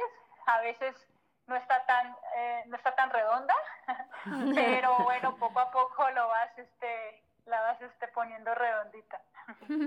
Y, y, amiga, ya que estamos hablando ahora de, de la ruleta de la, de la vida, como nos mencionas, una de las partes de la ruleta de la vida o de este círculo de la vida, que justamente lo menciona en otro episodio del podcast nuestra queridísima Alba Ayala, eh, Ah, muy bien. está el tema de, de- de la parte profesional o de la parte económica o de la parte, eh, pues ahora sí que de la que estamos hablando, ¿no? De emprender o de tu empleo en este caso, si nuestros escuchas son empleados como tal. Sí. Yo te, te, te quería preguntar, amiga, hay mucha gente que a veces pensamos que el camino al éxito es derecho, ¿no? O sea, Ajá. te subes un carro, te vas derecho y llegas. Y la realidad de las cosas es que quienes estamos en este lado del emprendimiento, pues te das cuenta que nada que ver, ¿no? Es un rayonero llegar a donde quieres y, y- lo ves cerca y de repente se aleja y lo ves cerca y se aleja. Y...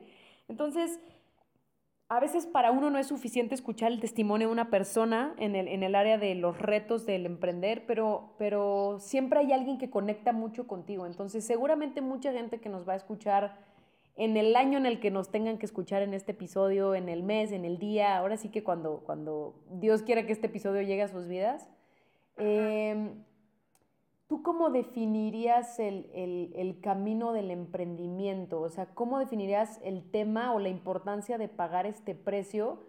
Y, y qué tan emocional a veces es este precio que se tiene que pagar para llegar a ese lado que, que quieres? Ay, qué, qué padre pregunta. Fíjate que yo esa, ay, yo, yo diría que, y, y es más, yo ya la respondí una vez en unos escritos, me gusta escribir mucho, y una vez este, escribí algo con lo del emprendimiento y dije, ay, es que el emprendimiento es esto, es así. Y me acuerdo que dije, pues es como si tomaras una carretera, ¿no? O Ajá. sea, tú vas ahorita, no sé, yo voy a la vía, yo voy me voy a Querétaro a encontrarme con ustedes a tomar un café y Bienvenida, entonces pues, yo pongo el Google, ¿no? Pongo Ajá. el Google, tama, para ir. Pero resulta que esa carretera de Querétaro no es recta. O sea, tiene faldas, no sé si, si aquí le dicen faldas, es como, como cuando son montañas. Ajá, ajá. Tiene faldas o, o montañas, por decirlo de alguna manera. Tiene curvas, unas pronunciadas, unas no tanto, unas semi- semicurvas. Hay otros, otro, otra, otras que, otro lapso de camino eh, es recto. Entonces, yo siento que así es el emprendimiento. O sea, el emprendimiento es eso, o es tomar una carretera con todas las curvas posibles, habidas y por haber, las rectas posibles, habidas y por haber, las montañas posibles, habidas y por haber. O sea, porque, porque así es el emprendimiento. O sea, independientemente si ya eres, si ya eres empresario, Si no lo eres, si eres empleado, tienes tu trabajo fijo o no lo tienes, o eres independiente, o tienes una franquicia, una franquicia pequeña, grande, chiquita. al fin y al cabo es un, es, eres independiente. Claro. Estás tomando, o sea, estás tomando como las riendas de tu vida, estás tomando esta parte de hacer que suceda y que tu negocio funcione, independientemente en donde estés apalancándote. Entonces, entra, las, yo digo que sí entran las cuatro inteligencias, y es la emocional, la social, la espiritual y la, y la financiera. Ajá. Entonces, y cada una de esas inteligencias, pues tiene que, digamos que es como, como que tiene que pasar por, por esas curvas, por esas montañas, por esas rectitudes. Y entonces, eh, de repente puede ser que yo en la emocional sea súper, este montañosa, o sea, me bajo, me subo, me bajo, me subo, ¿sabes? O sea, Sí, sí. lo pongo así, ¿no? Como, como metáfora. Y de repente, y sí, o sea, yo era así, o sea, era de que te caes muy cañón y pues no haces nada, ¿eh? Y, o te levantas y entonces ya estás muy contenta, pero no tienes como una como balance. balance, ajá, eso en Sí. la parte emocional. O, por ejemplo, en la espiritual puede ser que sea una curva, o sea, estés en una curva muy tremenda de ni siquiera este, tener contacto con Dios, hablar con Él, o, o, o creer en Buda, o yo qué sé, o sea, tener una vida espiritual. Entonces también no sé cómo esté esa, esa área también. Entonces puede ser que también esté muy curvosa. Este, en la financiera, esta parte que puedas encontrarte también muy recta, muy como de, pues es así ya, o sea, y ese es mi acercamiento con el dinero y yo pienso el dinero tal cual. Entonces es- siento que es como, como eso, ¿sabes? El emprendimiento es todo eso, in- incluye, incluye esas cuatro inteligencias y, es, y, y tienes que tener, o sea, mucha valentía para pasar esas curvas, esas rectas, esas montañas y que sea como una, un camino que se disfrute. Claro. Sí, siento que hay que disfrutarlo porque de repente, pues yo, yo también pasé por no disfrutar nada del proceso, nada, nada, de frustrarme, de traumarme, de, de ¿sabes? De cansarme en las curvas, de, bueno, otra curva, no manches, otra curva, o sea, ¿no?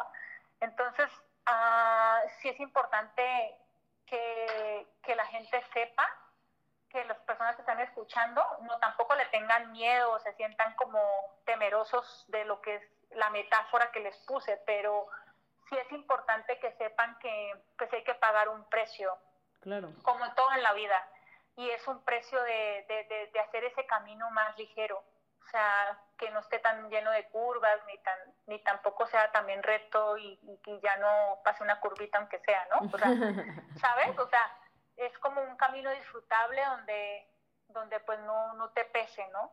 Y Claro. yo creo que cuando uno lo disfruta es cuando realmente pues estás dispuesto a trabajar en ti. Es que todo viene de adentro. Siempre te dicen, ay, no, es que tu cheque, tu negocio, tu vida es un reflejo interno. Y de repente, déjame decirte que sí, sí es un reflejo interno, pero puede ser ese reflejo interno de la niña herida, no de tu esencia natural, de abundancia. ¿Me entiendes? Y de repente confundimos, ¿sabes?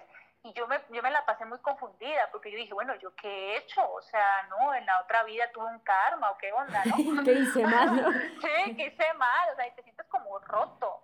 Y, o sea, tú no estás rota, o sea, no tienes que, no tienes que eh, repararte en, en nada, o sea, no estás rota como para repararte, de repente dices, repárate, no, pues yo no me tengo que reparar, no estoy rota, o sea, lo único que tengo que hacer es separar que en este momento estoy viviendo un resultado, estoy viviendo una vida eh, que de pronto no es la que yo quería o no estoy ahora en el, en, el, en el punto donde quisiera estar en cuanto a mi negocio, en cuanto a mi pareja, en cuanto a mi familia, en lo que sea que tú quieras incluir en ese paquete, pero que no, que no te sientas, o sea, que tienes que reparar algo, más bien lo que tienes que hacer es separar, o sea, empezar que, o sea, como que tienes, lo que tienes que hacer es como sanar esa, esa niña que está ahí herida y, y- y surgir ese, ese ser adulto, Wow. porque es que es todo eso, es que, es que va ahí, va ahí, ya, ya el ser adulto no ve la curva o no ve la recta, simplemente dice, listo, acá hay una curva, está pronunciada,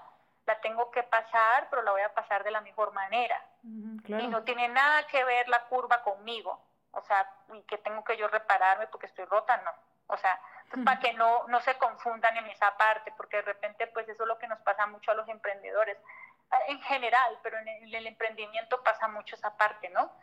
de comprometerte y él debería, y debería hacer esto, debería ser como el emprendedor que, que él sí lo pudo lograr y se hizo líder en no sé cuántos tiempos, pues no, o sea, pues qué padre, él lo hizo, me está inspirando, qué buena onda. Pero yo tomo todo eso positivo, pero yo igual y tengo que pasar una curva más profunda, porque mi niña está bien diferente a la de él, o ese niño está diferente al mío.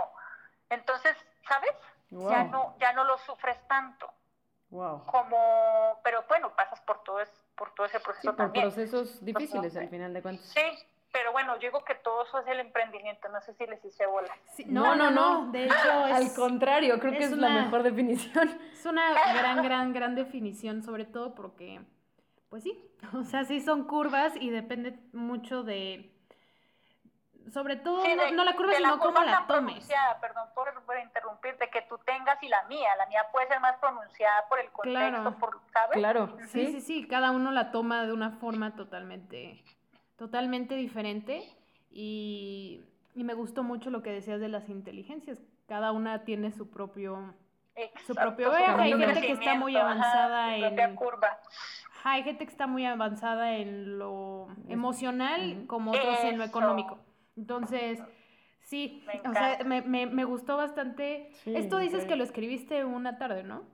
Ay, sí, un día lo escribí, pero no, no tanto lo, ya tan profundo, pero sí escribí como, ah, creo que fue cuando puse una foto, creo que en Facebook ex- está, que puse una foto de que cumplimos cinco años y entonces puse el emprendimiento, ta, es, ha sido un proceso de curvas, rectas, líneas, faldas, de montañas, algo así. Entonces me acordé cuando me preguntaste, dije, ay, pues me acordé y pues la verdad es que pues ya sí fue como más, este, indagar ahí un Específico. poquito más en Sí, eso, sí. pero sí. No, sí, hombre, sí. pues Wow, muchas gracias, gracias por compartirnos ese, ese pensamiento porque yo creo que todos nos vamos a identificar, obviamente de forma positiva, ¿verdad? Y Ajá. ahora, em, ya casi acabamos, mi Diana. Yay, sí, con 24 horas de episodio, ¿no? 24 horas. Pero todavía quedan algunas preguntas. Em, Sí. ahora, sabemos que tanto tener una pareja como tener un negocio es, es comprometerse, como dices, Ajá. a las mismas curvas y a muchas cosas. Sí. Y como te habrá platicado Nina antes de que hiciéramos este, esta entrevista, bien sabrás que el podcast está muy dirigido a la generación millennial, que es a la generación que Nina y yo pertenecemos, Sí. eh, tratando de, pues, de cambiar el chip de lo que muchas personas dicen que somos como generación. Y una de esas cosas que dicen es que no nos, nos da miedo comprometernos. Comprometernos desde estar en un trabajo como comprometernos a tener una relación sana y formal con alguien, como obviamente comprometernos inclusive a seguir nuestros sueños y si ese sueño requiere que emprendas, pues comprometernos al emprendimiento. Entonces, eh, la verdad desconozco de qué generación pertenezcas. Obvio pero- millennial, obvio millennial, amiga. Sí, amiga, por favor. ¿Eres Pero eso millennial? es para cerrar el capítulo, eso es para cerrar el capítulo. bueno, ya acabamos. Nos gustaría saber tú por qué crees que, que nos da tanto miedo comprometernos como generación. Digo, si es que es algo que tú sientas que puedes aportarnos, Claro. pues algo de sabiduría en ello. Pues mira, yo, yo me puse a, a- a- o sea, me pongo a ver más bien como lo que me estás diciendo y, siento que como que de repente estamos generalizando o asumimos que toda una generación de millennials no se compromete o no tiene miedo. Al fin y al cabo, pues los baby boomers o toda la generación Y o la X o lo que sea, pues tenemos como también un nivel de, de miedo y nivel de compromiso, ¿no? En los negocios y en las parejas. Sin embargo, como va dirigido a los, a los millennials, bueno, yo no lo asumiría como, como que no se comprometen o tienen miedo. Lo que pasa es que ahorita yo siento que la tecnología pues está muy abierta, o sea, Claro. estamos muy expuestos a la tecnología. Tú puedes encontrar todo lo que tú quieras en Internet, puedes hacer todo lo que tú quieras con Internet. Entonces, de repente, de pronto, más chavos, uno está como más, se siente uno más, eh, se deja más delu- deslumbrar, Claro, puedo decir de claro. alguna manera, de cosas que pasan y de repente dices, ay no, me, mejor no me comprometo porque no vaya a ser que vaya a, a salirme algo mejor. ¿no? Claro. Eso también sí, puede ser un pensamiento millennial o lo que yo puedo como percibir, eh, también como que ya no se compran, pues, como lo tradicional, ¿no? Entonces no es tanto como que también está la, esa que te digo y también la parte que ya no se compran pues los negocios tradicionales, no se quieren emplear, porque prácticamente pues lo están viviendo con sus papás o con su familia, claro, con claro, seres queridos, y pues ya no es, no es como algo que yo diga, o sea, ya, ya no hay este jubilación, ¿no? Para, para nuestra generación ya no la hay. Entonces ya no, ya puede que sea en una parte que se deslumbren y digan, híjole, no, porque pues me puede ir algo mejor y yo no me voy a comprometer con nada, yo soy libre, ¿no? O sea, y la otra de decir, ¿sabes qué? Pues que no me compro este, pues esta parte tradicional, o sea, yo quiero mi propio negocio y quiero emprenderlo y, y, también como son esta parte muy inocente también al fin y al cabo y tan genuina, y yo creo que no, no trae tanto conocimiento, tanta experiencia, por decirlo de alguna manera, como los, la, la, generación Y o lo que sea, ¿no? O los baby boomers. Entonces, de repente se entran en el conflicto de me comprometo o no me comprometo, me da miedo, pero sí puedo, pero no puedo, estoy muy joven. Entonces están como en esa dinámica de, de, es la inteligencia emocional, siento yo, que es como la que, la que toca ahí como afianzar, de, de, de, realmente confiar en ellos, en, en, poner toda su creatividad, su juventud, para que sí salgan a, a flote con un negocio padre. Porque pues ahorita la tecnología pues es de los millennials, la verdad. O sea, yo ahorita a veces le digo a Toño que me ayuden cosas con la tecnología, soy como un poquito peleada con eso, pero estoy aprendiendo y Toño es como mucho más tecnológico y entonces amor y esto y ta, ta, ta, ta, ¿no? O sea, y entonces eh, de repente también esa parte eh, no los deja como comprarse, ¿no? Eh, una, una, definición, no, no, no, se dejan comprar un paradigma, sino que dicen, no, mira, o sea, yo soy millennial, estoy en esta, en esta época donde la tecnología la puedo explotar de diferentes maneras eh, y nada más que no se deslumbren solamente, simplemente pues que, que, que manejen su ser, su ser adulto, más bien, para que surjan, pero son todo, ¿eh? los millennials traen toda la onda. Y sabes qué, me gustó mucho lo que, lo que acabas de decir de que es algo, que es un error generalizarlo, porque Nina y yo somos de ese, de, ese partido, de decir que pues el miedo, la flojera, o sea, tanto las cosas negativas como, como positivas han estado en todas las generaciones, porque pues, somos seres, somos seres imperfectos y tanto va a haber una persona que siempre fue muy optimista como alguien que que le dé flojera hacer las cosas y demás, ¿no? Entonces, me gusta que, digas eso y que se comparta en este audio para todas esas personas que se han dejado, pues, llevar por el paradigma y lo que dicen... Influenciar, ¿no? Exacto, exactamente, porque, pues, la realidad es de que, que no, o sea, no importa si eres de generación X, si eres baby boomer, Puede ser que tengas miedos, puede ser que tengas ambiciones y no actúes sobre ellas, o todo lo contrario, ¿no? Que, que seas una persona muy valiente y que vayas por lo que tú quieres. Y eso es algo que amigos millennials que estén escuchando el podcast, que queremos que en particular ustedes se lleven porque, porque pues no, no solo somos una cosa, sino somos varias como cualquier otra generación. Entonces, muchísimas gracias por, por decir ese comentario. Ahora, eh, ¿tú quieres hacer esta pregunta, Nina? La del... Ah, ya que ya regresaste, porque... Ese, es mi... Ah, es que, amiga, no sabías, pero me fui un microsegundo y regresé. Muy bien. este... Pero tu alma estaba ahí. Mi alma estaba en todos lados, amiga, siempre. Es una pregunta que, que, aprendí a hacer por un mentor que se llama John C. Maxwell, que él, él sugiere que siempre la hagas. Y es, ¿cuál es el mejor consejo que has recibido?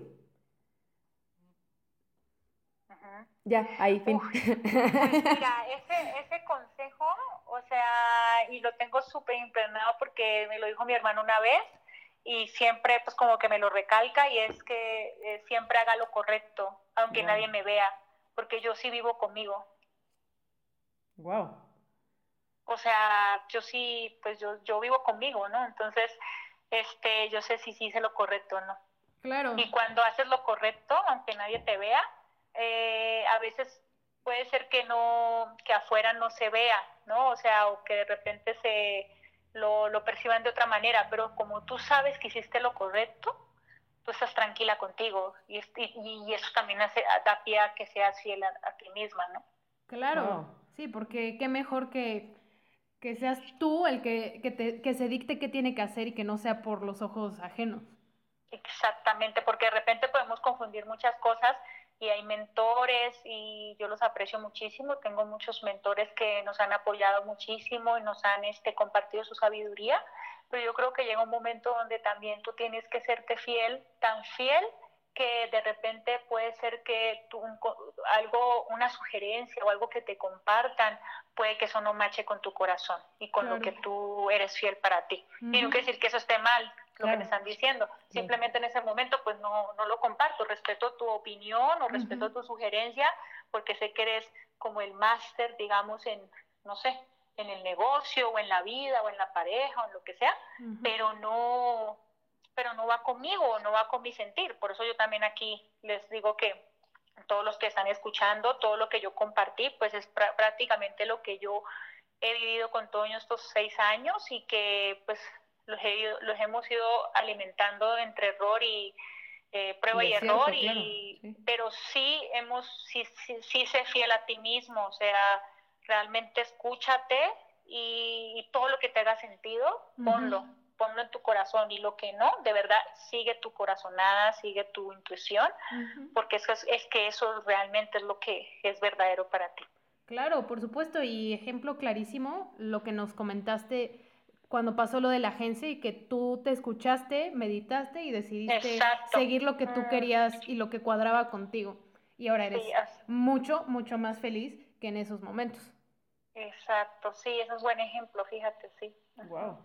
Y, ya para terminar, amiga, esta es una pregunta que, nunca, creo que nunca hemos hecho más que una vez porque nos sugirieron que le hiciéramos, no, no se nos ocurrió a nosotras, no somos tan creativas. Ah. Este, y es, ¿qué pregunta te gustaría que te preguntáramos que nunca nadie te lo ha preguntado? O sea, ¿qué pregunta dirías? Es que ojalá y alguien algún día me dijera, oye Diana, tú esto, ¿qué onda? Y jamás lo han hecho. Híjole, pues yo creo que, que me preguntarían qué dice mi vocecita más oculta. Uy, a ver amiga, ¿qué dice tu vocecita más oculta? Porque es como tu dark side, ¿no? O sea, en inglés, tu dark side, algo así. Este, como tu oscuridad, ¿no? O sea, y yo creo que todos tenemos esa, esa oscuridad y, y, y yo creo creo que parte de esa oscuridad también pues es, llegar a la luz, ¿no? Pero créeme que, híjole, es que la vocecita está ahí siempre. Sí. O sea, siempre. Eh, a veces está muy alerta, a veces está hablando mucho, a veces no la puedes callar, a veces te desespera, a veces te trauma, a veces te, te irrita, a veces te da mucha felicidad, a veces te da angustia. Eh, generalmente por ser oscuridad, pues es toda la parte negativa de ti, no de ese ser, ¿no? O sea, más como dolido, más herido. Eh, y, y, es cuando te, te, empieza a hablar cosas que, que, si tú le haces caso, yo me puse a ver, y yo me pongo a ver y digo, si yo le, le hiciera caso a mi vocecita, eh, no sé, o sea, yo creo que pues no, no sé dónde estaría. O sea, no, no, no quiero estuviera en esta vida, porque eso sí, nunca mi vocecita me ha dicho algo así, de no estar en esta vida, eso sí, fíjate que nunca.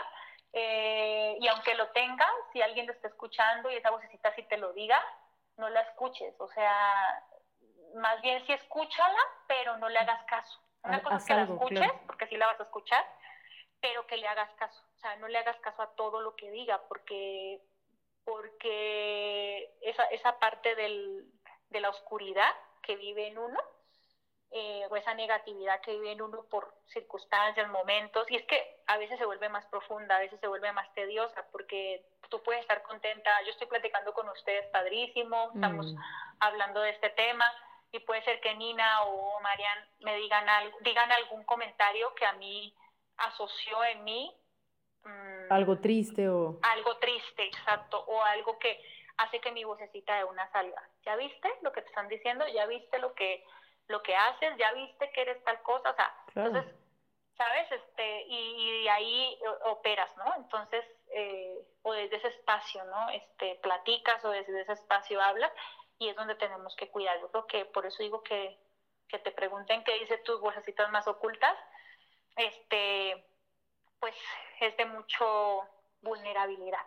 Claro. ¿No? Wow. Porque es donde tienes que reconocer que pues tus pensamientos o son de calidad o realmente no son tan no son no son tan no, tienen tanta calidad que tienes que estar todo el tiempo agradeciendo todo el tiempo hablando con Dios todo el tiempo hablándote todo el tiempo leyendo todo el tiempo poniendo tus alarmas eso también puede ser un síntoma ¿eh? de que tu necesita la tienes que estar callando Claro. entonces por eso estas herramientas pues te ayudan es justo a eso Wow. pero no quiere decir que a ti no te pase eso Claro, porque tú no claro, piensas claro. mal Ujú.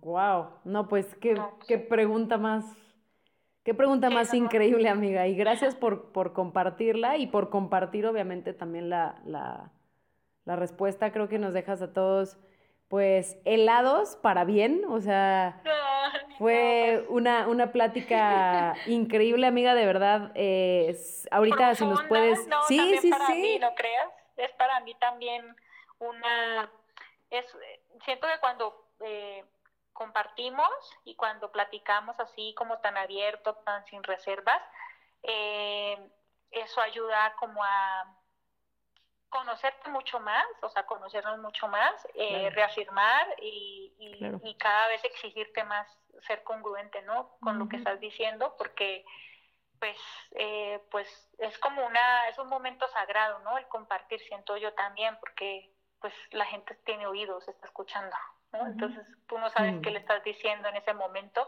ideal de tu vida y que realmente este audio sí sea eh, que cumpla la labor de, compartir, o sea, de, de compartir un bienestar, ¿no? A la gente, o sea, agregarle valor porque muchos de los, a nosotros también hemos estado en situaciones donde hemos escuchado un audio y eso nos ha permitido salir a la calle porque ese día no saliste de tu casa porque no querías o salir a, a- a- a- ¿no? a, a hacer que sucedan las cosas, Claro. o sea, beneficiar pues a otros, ¿no? Prácticamente. Y que también al fin y al cabo pues uno se beneficia porque pues digamos que estás como desnudándote, ¿no? Sí, En tu sí, sí, sí. Así es, y muchísimas gracias por esa vulnerabilidad de no solo desnudarte en el sentido de emoción, Bueno, sí. también, no mentira. Sí, y así, ah, bueno, lo que no saben es que la dinámica del Es que lo podcast. que no saben es que no vete- Ay, mira. Ay, amiga. Ay, Nina. Este, eh, no solo con nosotras, sino también con, pues como tú dices, con cualquier persona que por una u otra razón dé con este audio y que sea ese cambio en X situación que lo haga seguir adelante. Ay, sí, de verdad, Marion y este, Marian, perdón, y este, Nina, gracias por la oportunidad. De verdad que, pues todo lo que les compartí realmente es verdad, o sea, es todo lo que, que hemos compartido Toño y yo, o sea, yo a Toño le tengo una gratitud tremenda porque pues ha sido una persona que hemos vivido un, un proceso bastante amplio, bastante profundo en cuanto a, al emprendimiento, pues de ahí se ha impartido toda nuestra vida, la Claro. verdad, los seis años de nuestra vida, y que es lo que nos ha dado como la fuerza ahorita en este momento para tomar decisiones y ya no, pues, no seguir aplazando, ¿no? Tus cosas, tus, Claro. tus hijos, si es que quieres, tu matrimonio, si es que quieres, tu vida, no sé, o sea, eh, y todo esto nos ha llevado, digamos, a tomar también decisiones importantes este año, ya pues priorizándolas, ¿no? Wow. Pues amiga, de verdad estamos súper agradecidas por este tiempo, por, por cómo abriste tu corazón para nosotras y para toda la gente que esté escuchando. Y ya nada más para finalizar, amiga, y despedir este, este episodio, si nos pudieras regalar tus redes sociales para que la gente obviamente también te siga y, y en un momento dado pues también te escriba lo que, lo que aprendieron, lo que les nutrió este, este espacio que, que tan linda y de todo corazón compartiste con, con todas nosotras. Ay, claro que sí. Este, bueno, en Instagram me pueden encontrar como Diana Arbeláez. Este, creo que es con doble A, esa sí para que vean no me la aprendí. esa no, no me he aprendido mis redes sociales, pero en Facebook Diana Arbeláez normal, Diana Arbeláez, y en, ah, bueno, en Instagram Diana Arbeláez, pero haz de cuenta que la misma A Es para el apellido. Arbeláez. Ajá, Ya, es ya, para el apellido. Diana Arbeláez, ajá. Y en, y en Facebook, eh, Diana Arbeláez también. Muy bien. Pues Nada más entonces tengo Facebook y Instagram. ya, ya, ya tienen ahí las redes, todos ustedes amigos que están escuchando, eh, por favor etiqueten eh, no solamente a Secret Sessions, nuestro podcast, sino obviamente a Diana, eh, qué les pareció, qué les hizo sentir. Eh, vas a ver, amiga, que vas a nutrir y ayudar a muchísima gente. Esta es la idea de esto y la idea de esto es esparcirlo a, a todas las personas, a tus amigos y a tus enemigos, como dicen, ¿no? Unos para que se molesten con tu voz y otros para que se nutran, ¿no? Pero todos ganamos. Este, Exacto, todos ganamos. y pues muchísimas gracias en nombre de Marian y en nombre mío, Ay, mi queridísima gracias. Diana. La verdad, eres un ser humano extraordinario. Yo tengo el gusto de conocerte desde hace un par de años y tanto tú como Toño son personas increíbles. Eres una mujer bellísima por fuera, pero eres muchísimo más bella por dentro. Entonces, gracias de verdad por abrir tu corazón, por este espacio y que sea el primero de muchos programas que tengamos en conjunto. Y pues ahora sí que es la despedida. ¿Algo más que quieras añadir, Marian? ¿Algo más que quieras añadir tú también, mi queridísima Diana? Primero que Diana diga si algo quiere, quiere añadir y ya yo. Ah, la- lo añado, copiona. No, pues la verdad es que agradecerles a ustedes, a Mariana y a Nina, de verdad que muchas gracias por todas las palabras tan cargadas de sentimientos, si las pueden ver en, en mí, pues la, es porque ustedes lo son, Gracias. así que pues prácticamente cuando uno habla de una persona es porque pues es reflejo de uno eh, y de todo lo que uno ha vivido, entonces pues les agradezco esta oportunidad, creo que los tiempos de Dios son perfectos, era el momento ideal, por el momento que estoy viviendo ahora personalmente eh, en cuanto a cuestionarme muchas cosas, eh, encontrar mi propósito, que es muy importante, y, y, pues sobre todo en las relaciones de pareja, porque pues yo creo que es un, es un tema medular. Eh, yo podría decir que igualito que a las finanzas, la, la relación de pareja es así como que un tema súper medular en el mundo, eh, y yo creo que sí se podría evitar muchos muchos divorcios, muchos, muchas eh, rupturas, muchas eh, relaciones tóxicas eh, y realmente trabajar en nosotros para tener, digamos, una sanidad en todo, ¿no? En la, en la economía, en la pareja, en la familia, con los hijos, con los amigos, con tu vida, ¿no? Completa. Ujú, claro. Yo creo que eso es como, como lo que quisiera aportar como último. Ujú. Y pues a- agradecerles, la verdad es que fue un espacio súper bonito, un espacio que sé que Dios estuvo acá con nosotros, aquí tengo una velita No, Mm, y dice gracias. que, que de verdad que, que vamos a agregar valor a muchas personas y lo que están haciendo ustedes dos, pues la verdad es que es algo genial para, Muchas gracias. para amiga. seguir evolucionando. No, pues igualmente muchísimas gracias Diana por, por regalarnos de tu valiosísimo tiempo y platicarnos tanto tu historia y muchas cuestiones, como había comentado, vulnerables. Lo, agradece- lo agradezco tanto, tanto yo por el aprendizaje que me llevo, como yo sé que las personas que lo van a escuchar. Y, pues nada, yo creo que es nada más el agradecimiento y, y- y listo. Pues así es, entonces que tengan todos ustedes escuchas, Diana, Marian, todas las personas que nos escuchen, bendecidísimo día, exitosísima semana, semana, no importa qué año, qué día, qué mes estén escuchando esto, que siempre sea así para ustedes, que les sea de aporte y gracias a todos, nos escuchamos en el siguiente episodio. Chau, chau.